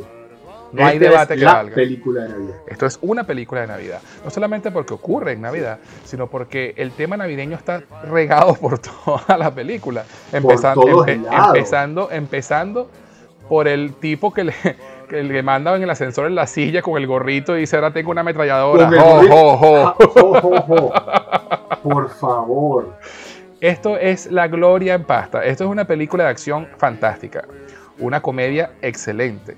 Una película de Navidad fantástica. No tiene. Esto es una película casi perfecta, debo decir. O sea, es uno de los, Uno de los mejores villanos uno- para mí. uno- además que fue la, la- la entrada a escena de Alan Rickman en el cine. Fue su primera Exact- película. Exactamente. El, el tipo Este, estaba cuarentón cuando empezó a hacer cine y esto también es increíble y es maravilloso y Sí, es sí. inspirador. Él que era actor de. Él era actor, era actor de teatro. que tú vienes a decir, después de viejo Sí. tú puedes crearte y el O sea, tipo yo- creó un personaje que Yo, bueno, yo, to- yo- o sea, yo todavía, yo todavía puedo ser totalmente. actor. pues. Oye, Exacto. Todavía puedo, exacto. todavía puedo empezar o mi sea, carrera yo, yo me acuerdo cuando murió Alan Rickman, todo el mundo diciendo, ah, murió Snape. No, ¿qué coño Snape? Se murió Hans No, Gruber. Hans Gruber. Se Cállate, Hans Millennial. Gruber. Cállate, Yo- Millennial. yo- Se murió Hans Gruber. Yo te iba, yo te iba- yo iba a decir lo mismo. Yo- y yo soy y yo soy Harry Potter fan number one. De hecho, por eso para mí la dualidad de Hans Gruber y el, y el Severus Snape es para mí el, el macho perfecto del mundo. No, el tipo A- hizo un tremendo Snape, hay que que reconocerlo, momento- hay que reconocerlo. Sí, sí, sí, excelente. No, además que eh, también fue la, la película que, que, al igual que pasó con Mel Gibson con Arma Mortal, catapultó al superestrellato a Bruce Willis, Sí. que ya era famoso por la serie Moonlight Moonlight. y ajá. se convirtió en superestrella gracias a esta película. Esta película no solamente cambió, eh, le dio la fama a Bruce Willis, sino que cambió la forma de hacer cine de acción. Convirtió, convirtió al protagonista en un tipo que no era imparable, que no era indestructible, sino era un tipo normal, Eh, un tipo con problemas, un tipo, un tipo que le expresaba sus emociones. O correcto. sea, o sea, el- un héroe de acción humano. Los héroes de acción en aquel momento eran Stallone y Schwarzenegger. Y bueno, no, hablemos de Chuck Norris porque Chuck Norris es Chuck Norris. Este, o, o Charles Bronson. de Charles Bronson, exactamente. Tú dices, por primera vez, el héroe de acción es un tipo que pudiera ser el carajo que trabaja contigo en la oficina. Este, Sí, y Sí. y, eh, además, además, muy cool, chamo, increíblemente cool Bruce Willis. Sí, sí, sí, sí. Y, y- y a- y además es una película redondita. El guion no tiene huecos por donde tú lo mires. Eso está sellado herméticamente. Es un guion de esos que se estudian en, el- en la historia del cine. Sí. Este, y además, un- y, te digo una cosa, una de las cosas que más me ha divertido hacer este último año, y y es una cosa que empezó a hacer tendencia en YouTube, es ver a millennials revisita, vi- con- viendo clásicos del cine y poniendo sus reacciones en YouTube. Eh, yo, le he pasado a Pablo un li- links de un par de ellos que de verdad es súper divertido verlos. Y, y esta Navidad en particular, como, este, como esto, este trend empezó este año, han habido varios de ellos que han visto Duro de Matar y ver las reacciones. número uno, de sorpresa de darse cuenta que la película todavía funciona y que es extraordinaria. Sino darse cuenta los que lo han, los millennials que lo hacen, que saben algo de cine, de lo bien hecha que está por, don- por todos lados, lo bien actuada, lo bien escrita, lo bien dirigida. Eh, y además, tiene, y, vuelvo al punto de por qué es una película navideña, el, el momento en el que abren la bóveda del, del- del- del- de la, de la caja, que, lo, que, es lo, que es lo primero que dicen, Merry Christmas. La música. Además que usa la, música, la- música. la novena de Beethoven. La novena de Beethoven, que es maravillosa. Y valga también, eh, en Netflix está el documental. The Movies That Made Us. Esa serie también Sí, tiene un capítulo habla- sobre Vi- Duro de Matar. Vayan a verlo porque es increíble lo que dicen ahí. y es Que excelente. echan muchos cuentos, Es muchos entretelones de, de cómo se hizo la película. Y tú dices también, esta película ta- ta- tampoco te eh, fue pensada para que tuviera el super mega éxito que tuvo. Y se convirtió eso en un ícono, Así es, en, así es. en un ícono de las películas de acción, que es una referencia. Incluso más grande, y eso ha quedado claro en este podcast, que Arma Mortal. Sí, totalmente. Y la frase GPKA motherfucker se convirtió en una de las frases más citables de la historia del cine. Paréntesis, dato interesante. Yo me acuerdo Sí, cuando sí, terminó el, el, el milenio, o sea, ya en el año 2000, y Entertainment Television sacó un conteo de las 100 frases, porque en aquel momento todo el mundo se puso a hacer tops, y, y- y de las 100 frases más icónicas de la historia del cine, y la número uno fue JPKJ Motherfucker. O sea, estaba, le Es haré que una sí, falta es que no una- podrá es rechu- rehusar. Estuvo I'm Batman, estuvieron, o sea, un montón. Así, la de que esta pana de lo que el viento se llevó, más nunca volveré. I'll never be Ajá. hunger again, vainas así. Pero número uno, Bruce. Willis, JPKJ, motherfucker. Todo el mundo coincidió. Qué risa. Además que eh, eh, ta- en, la, en la cultura pop, obviamente, Duro de Matar está por todos lados. Y yo siempre me acuerdo que, eh, por ejemplo, en Friends, eh, Chandler, Joy y Ross son mega fanáticos de Duro de Matar. Y, y hay un episodio donde la alquilan y Die Hard. Y entonces, bueno, era que vamos a ver Die Hard, vamos a ver Die Hard 2. Y entonces, Joy, esta es Die Hard 1 otra vez. Bueno, pero si la volvemos a ver sería Die Hard 2. Ok, Die Hard. Never is too much, John McClane. Es así. eh. Así es. Genial. El gran John McClane. De verdad que es una joya y es una película navideña perfecta y una película de acción perfecta, impelable. Bueno, este, ya que Diosías y yo tenemos la misma película en número uno, Pablo, Sorpréndenos. Usted tiene los micrófonos. Yo, Sorpréndenos. eh, yo- yo- yo- lo primero que debo de hacer antes de revelar mi número uno es un mea culpa. Y el mea culpa viene porque yo confieso que he hecho trampa. Esta película no tiene el tema de Navidad por ningún lado. Esto estrictamente no es una película navideña, pero el coño de la madre es mi película de Navidad favorita porque la veo todos los 25 y llevo como 10 años haciéndolo. Vale. Y yo veo esta película y pienso en Navidad. Y la película se llama La novicia rebelde, The Sound of Music. The hills are alive with the sound of music, with songs they have sung for a thousand years. Para mí esta película es Navidad. ¡Wow! Lo lamento. No, perdón. No, no, está bien. importa. Te Mis lo perdono. respetos, Mr. Te lo perdono porque vamos a hablar. Mis respetos. Vamos a hablar de esta película. Esta es mi película Hablemos. favorita no de Navidad, sino de todos Ah, los y tiempos. ese odio a ustedes me Ah. hace sentir muy bien y comprendido porque ustedes entienden por qué yo he puesto esta película en Navidad. ¿Tú qué, Por supuesto. qué es la Navidad? I have the chills. La Navidad te lleva a estar en familia, la Navidad te lleva a sentirte alegre, a pesar de que el mundo a veces es duro. La Navidad te hace sentir consentido, la Navidad te hace tener a tu madre cerca, incluso aunque no esté contigo. Y todo esto lo transmite esta película, coño. A esta película Sí. le, le debieron haber puesto, aunque sea la fuga de los Fontrap en Navidad, para que entrara en este top de manera legal. Pero ¿sabes qué? No me importa. No, estamos de acuerdo. Mira, estamos habla- de acuerdo. hablando de traducciones, tú- tú- estamos claros, ustedes saben cómo llaman esta película en España. Ni idea. En España, no ¿No español. Sonri- Ah, sí, ya te- sonrisas sí. y lágrimas. Sonrisas. Ay, Eso, por sonrisa Dios, y las lágrimas, flipantes aventuras de Pepito. Sonri- Sí, sí, sí, sí, sí, sí, sí. sonrisas y De la lágrimas. novicia rebelde. Con la, con la O madre sea, tía. no, Pero la, la novicia rebelde por lo menos tiene algo que ver con la historia, pero bueno. ¿sabes? Sí, claro. O sea, de hecho, de hecho para mí la novicia rebelde es, es, es, eh, es mejor incluso nombre que The Sound of Music, aun cuando obviamente The Sound of Music es la, eh, incluso la Sí. canción principal. Sí. so Pero- music. Ya basta. Yo me acuerdo, así seré yo con esta puta película, chamo, que me acuerdo una vez que estábamos pasando eh, por, por cierta calle en cierto lugar y de repente vemos algo que dice Panadería Edelweiss. Panadería Edelweiss. Y, y alguien Wow. preguntó, Oh. ¿qué coño es Edelweiss? Sí, ¿A quién se le ocurre esa palabra? ¿Qué carajo es Edelweiss? Y yo volteo, la flor nacional de Austria. y me miran así como con una cara. ¿Y tú cómo sabes eso? Y yo, ahí está. Sí. ¿Cómo no conoces? Edelweiss. Every moment No, chavo, y, y es No, eso. no, la, la- la- la música es extraordinaria. Y, y bueno, Es una película extraordinaria. La, la gran Julie Andrews. El mejor papel de su vida, sin discusión. Sí, y además, este. El, eh, ah, ah, Plum- Christopher Plummer. Se me había olvidado el nombre.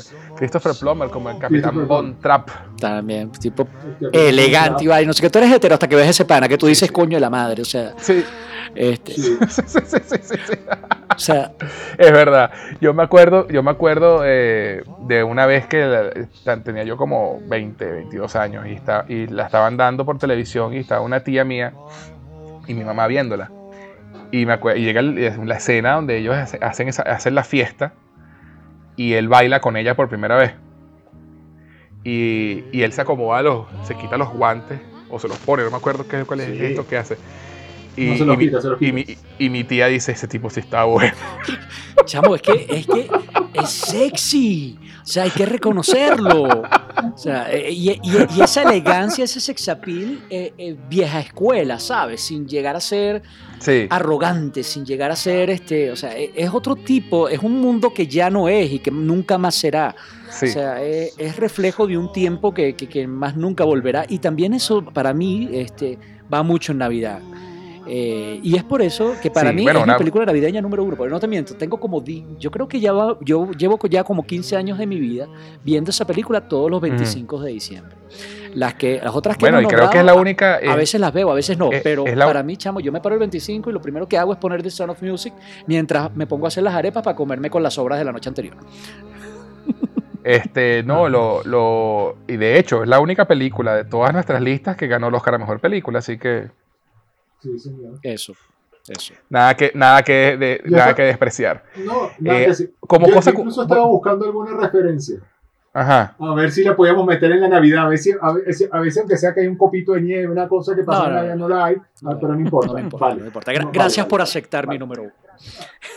No, no, no. Es, es- es- una, es una maravilla. Es una maravilla y, y de verdad que no, no, no, no se puede, no, no se puede quitar la, la historia que tiene y lo importante que ha sido y lo espectacular que es. De 1965, no habíamos dicho eso. Sí. Y, y Eh, estamos todos de acuerdo, es una película perfecta para ver el 25 de diciembre. Sí, Sí. sí, sí lo es. Y de hecho también está en Disney Plus. Así que los que, no los que tengan Disney Plus pueden darse el lujo de verla el 25 de diciembre si así lo desean. Eh, quiero hacer algo interesante aquí, porque ya que nombramos esta película y es un musical, se me ocurre que cada uno diga cuál es la canción favorita de, de esa película. Oye, vale, me, me la, po- Por Me- favor. me la pones claro. difícil. Ajá. Primero Dios sigas. Me la pones difícil. A mí también, a, a mí también me la pones difícil porque, porque para mí son todas, pero de, de una me voy, este, eh, eh, ay, Dios mío, se me fue, eh, My Favorite Things. Ajá, My Favorite Things. Ok. Tararararara. Brown paper packages tied up with strings. These are a few of my favorite things. Porque además ese- ese- Excelente, excelente. Esa, eh, And then I don't feel so bad. Bravo, Pablo, bravo, bravo, bravo, bravo, No sé cuál es mi favorita, chicos. Ah, nu- nunca me he puesto a pensar eso. Me parece una pregunta injusta, porque todas las canciones son buenísimas. Yo creo que de niño mi favorita era el, la- Sí. el show de Marioneta, eh, que a mí me encantaba cuando era niño. Esa es, esa ¿Sabes es, esa es mi favorita. no, pero mi favorita. Esa es mi favorita. Mi favorita actual, ¿tú sabes cuál es? La de hacía, ¿Cuál? así, Gia, Porque, de paso, chamo, busquen en YouTube. En YouTube hay una versión maravillosa cantada por Andy Williams y dos tipos más que no me acuerdo, tres machos, de la época que cantaban al estilo Frank Sinatra, haciendo una Ajá. versión de, de, de esa, de esa canción que se llama Do Re Mi. Se llama Andy Ajá. Williams. Bobby Darin y Eddie Fisher cantando Do Re Mi así con tres voces masculinas y queda de un fenomenal que tú dices wow, Wow. hay que verla. eh. Loco, ya la voy a Es buscar. increíble, échale un Pero vistazo. mi favorita, como mi favorita, como dije, es la, de las marionetas.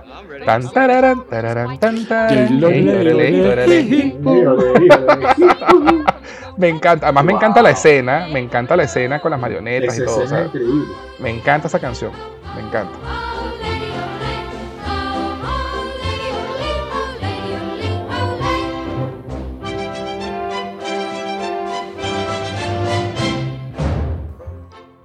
Este, así que bueno, eh, excelente, ex- el excelente número uno, Pablo. Cerramos este top con broche de oro literalmente porque esta película ganó Oscar.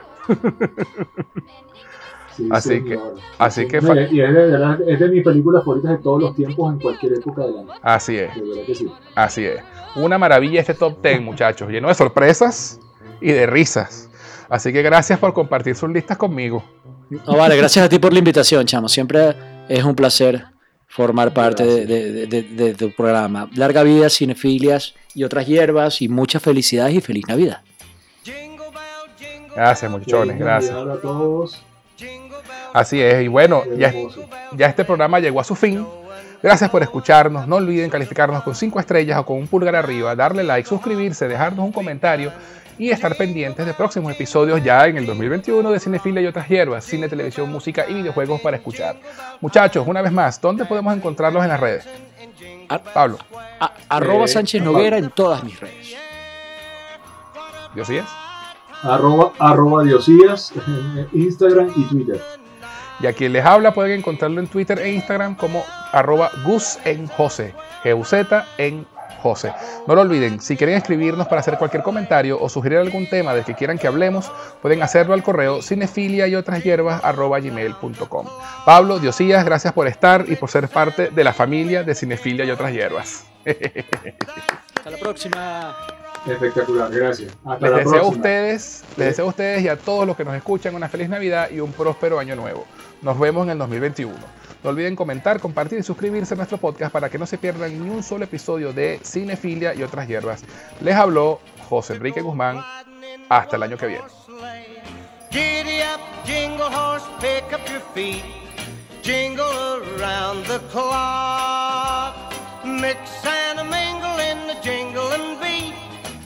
That's the jingle bell. That's the jingle bell. That's the jingle bell rock.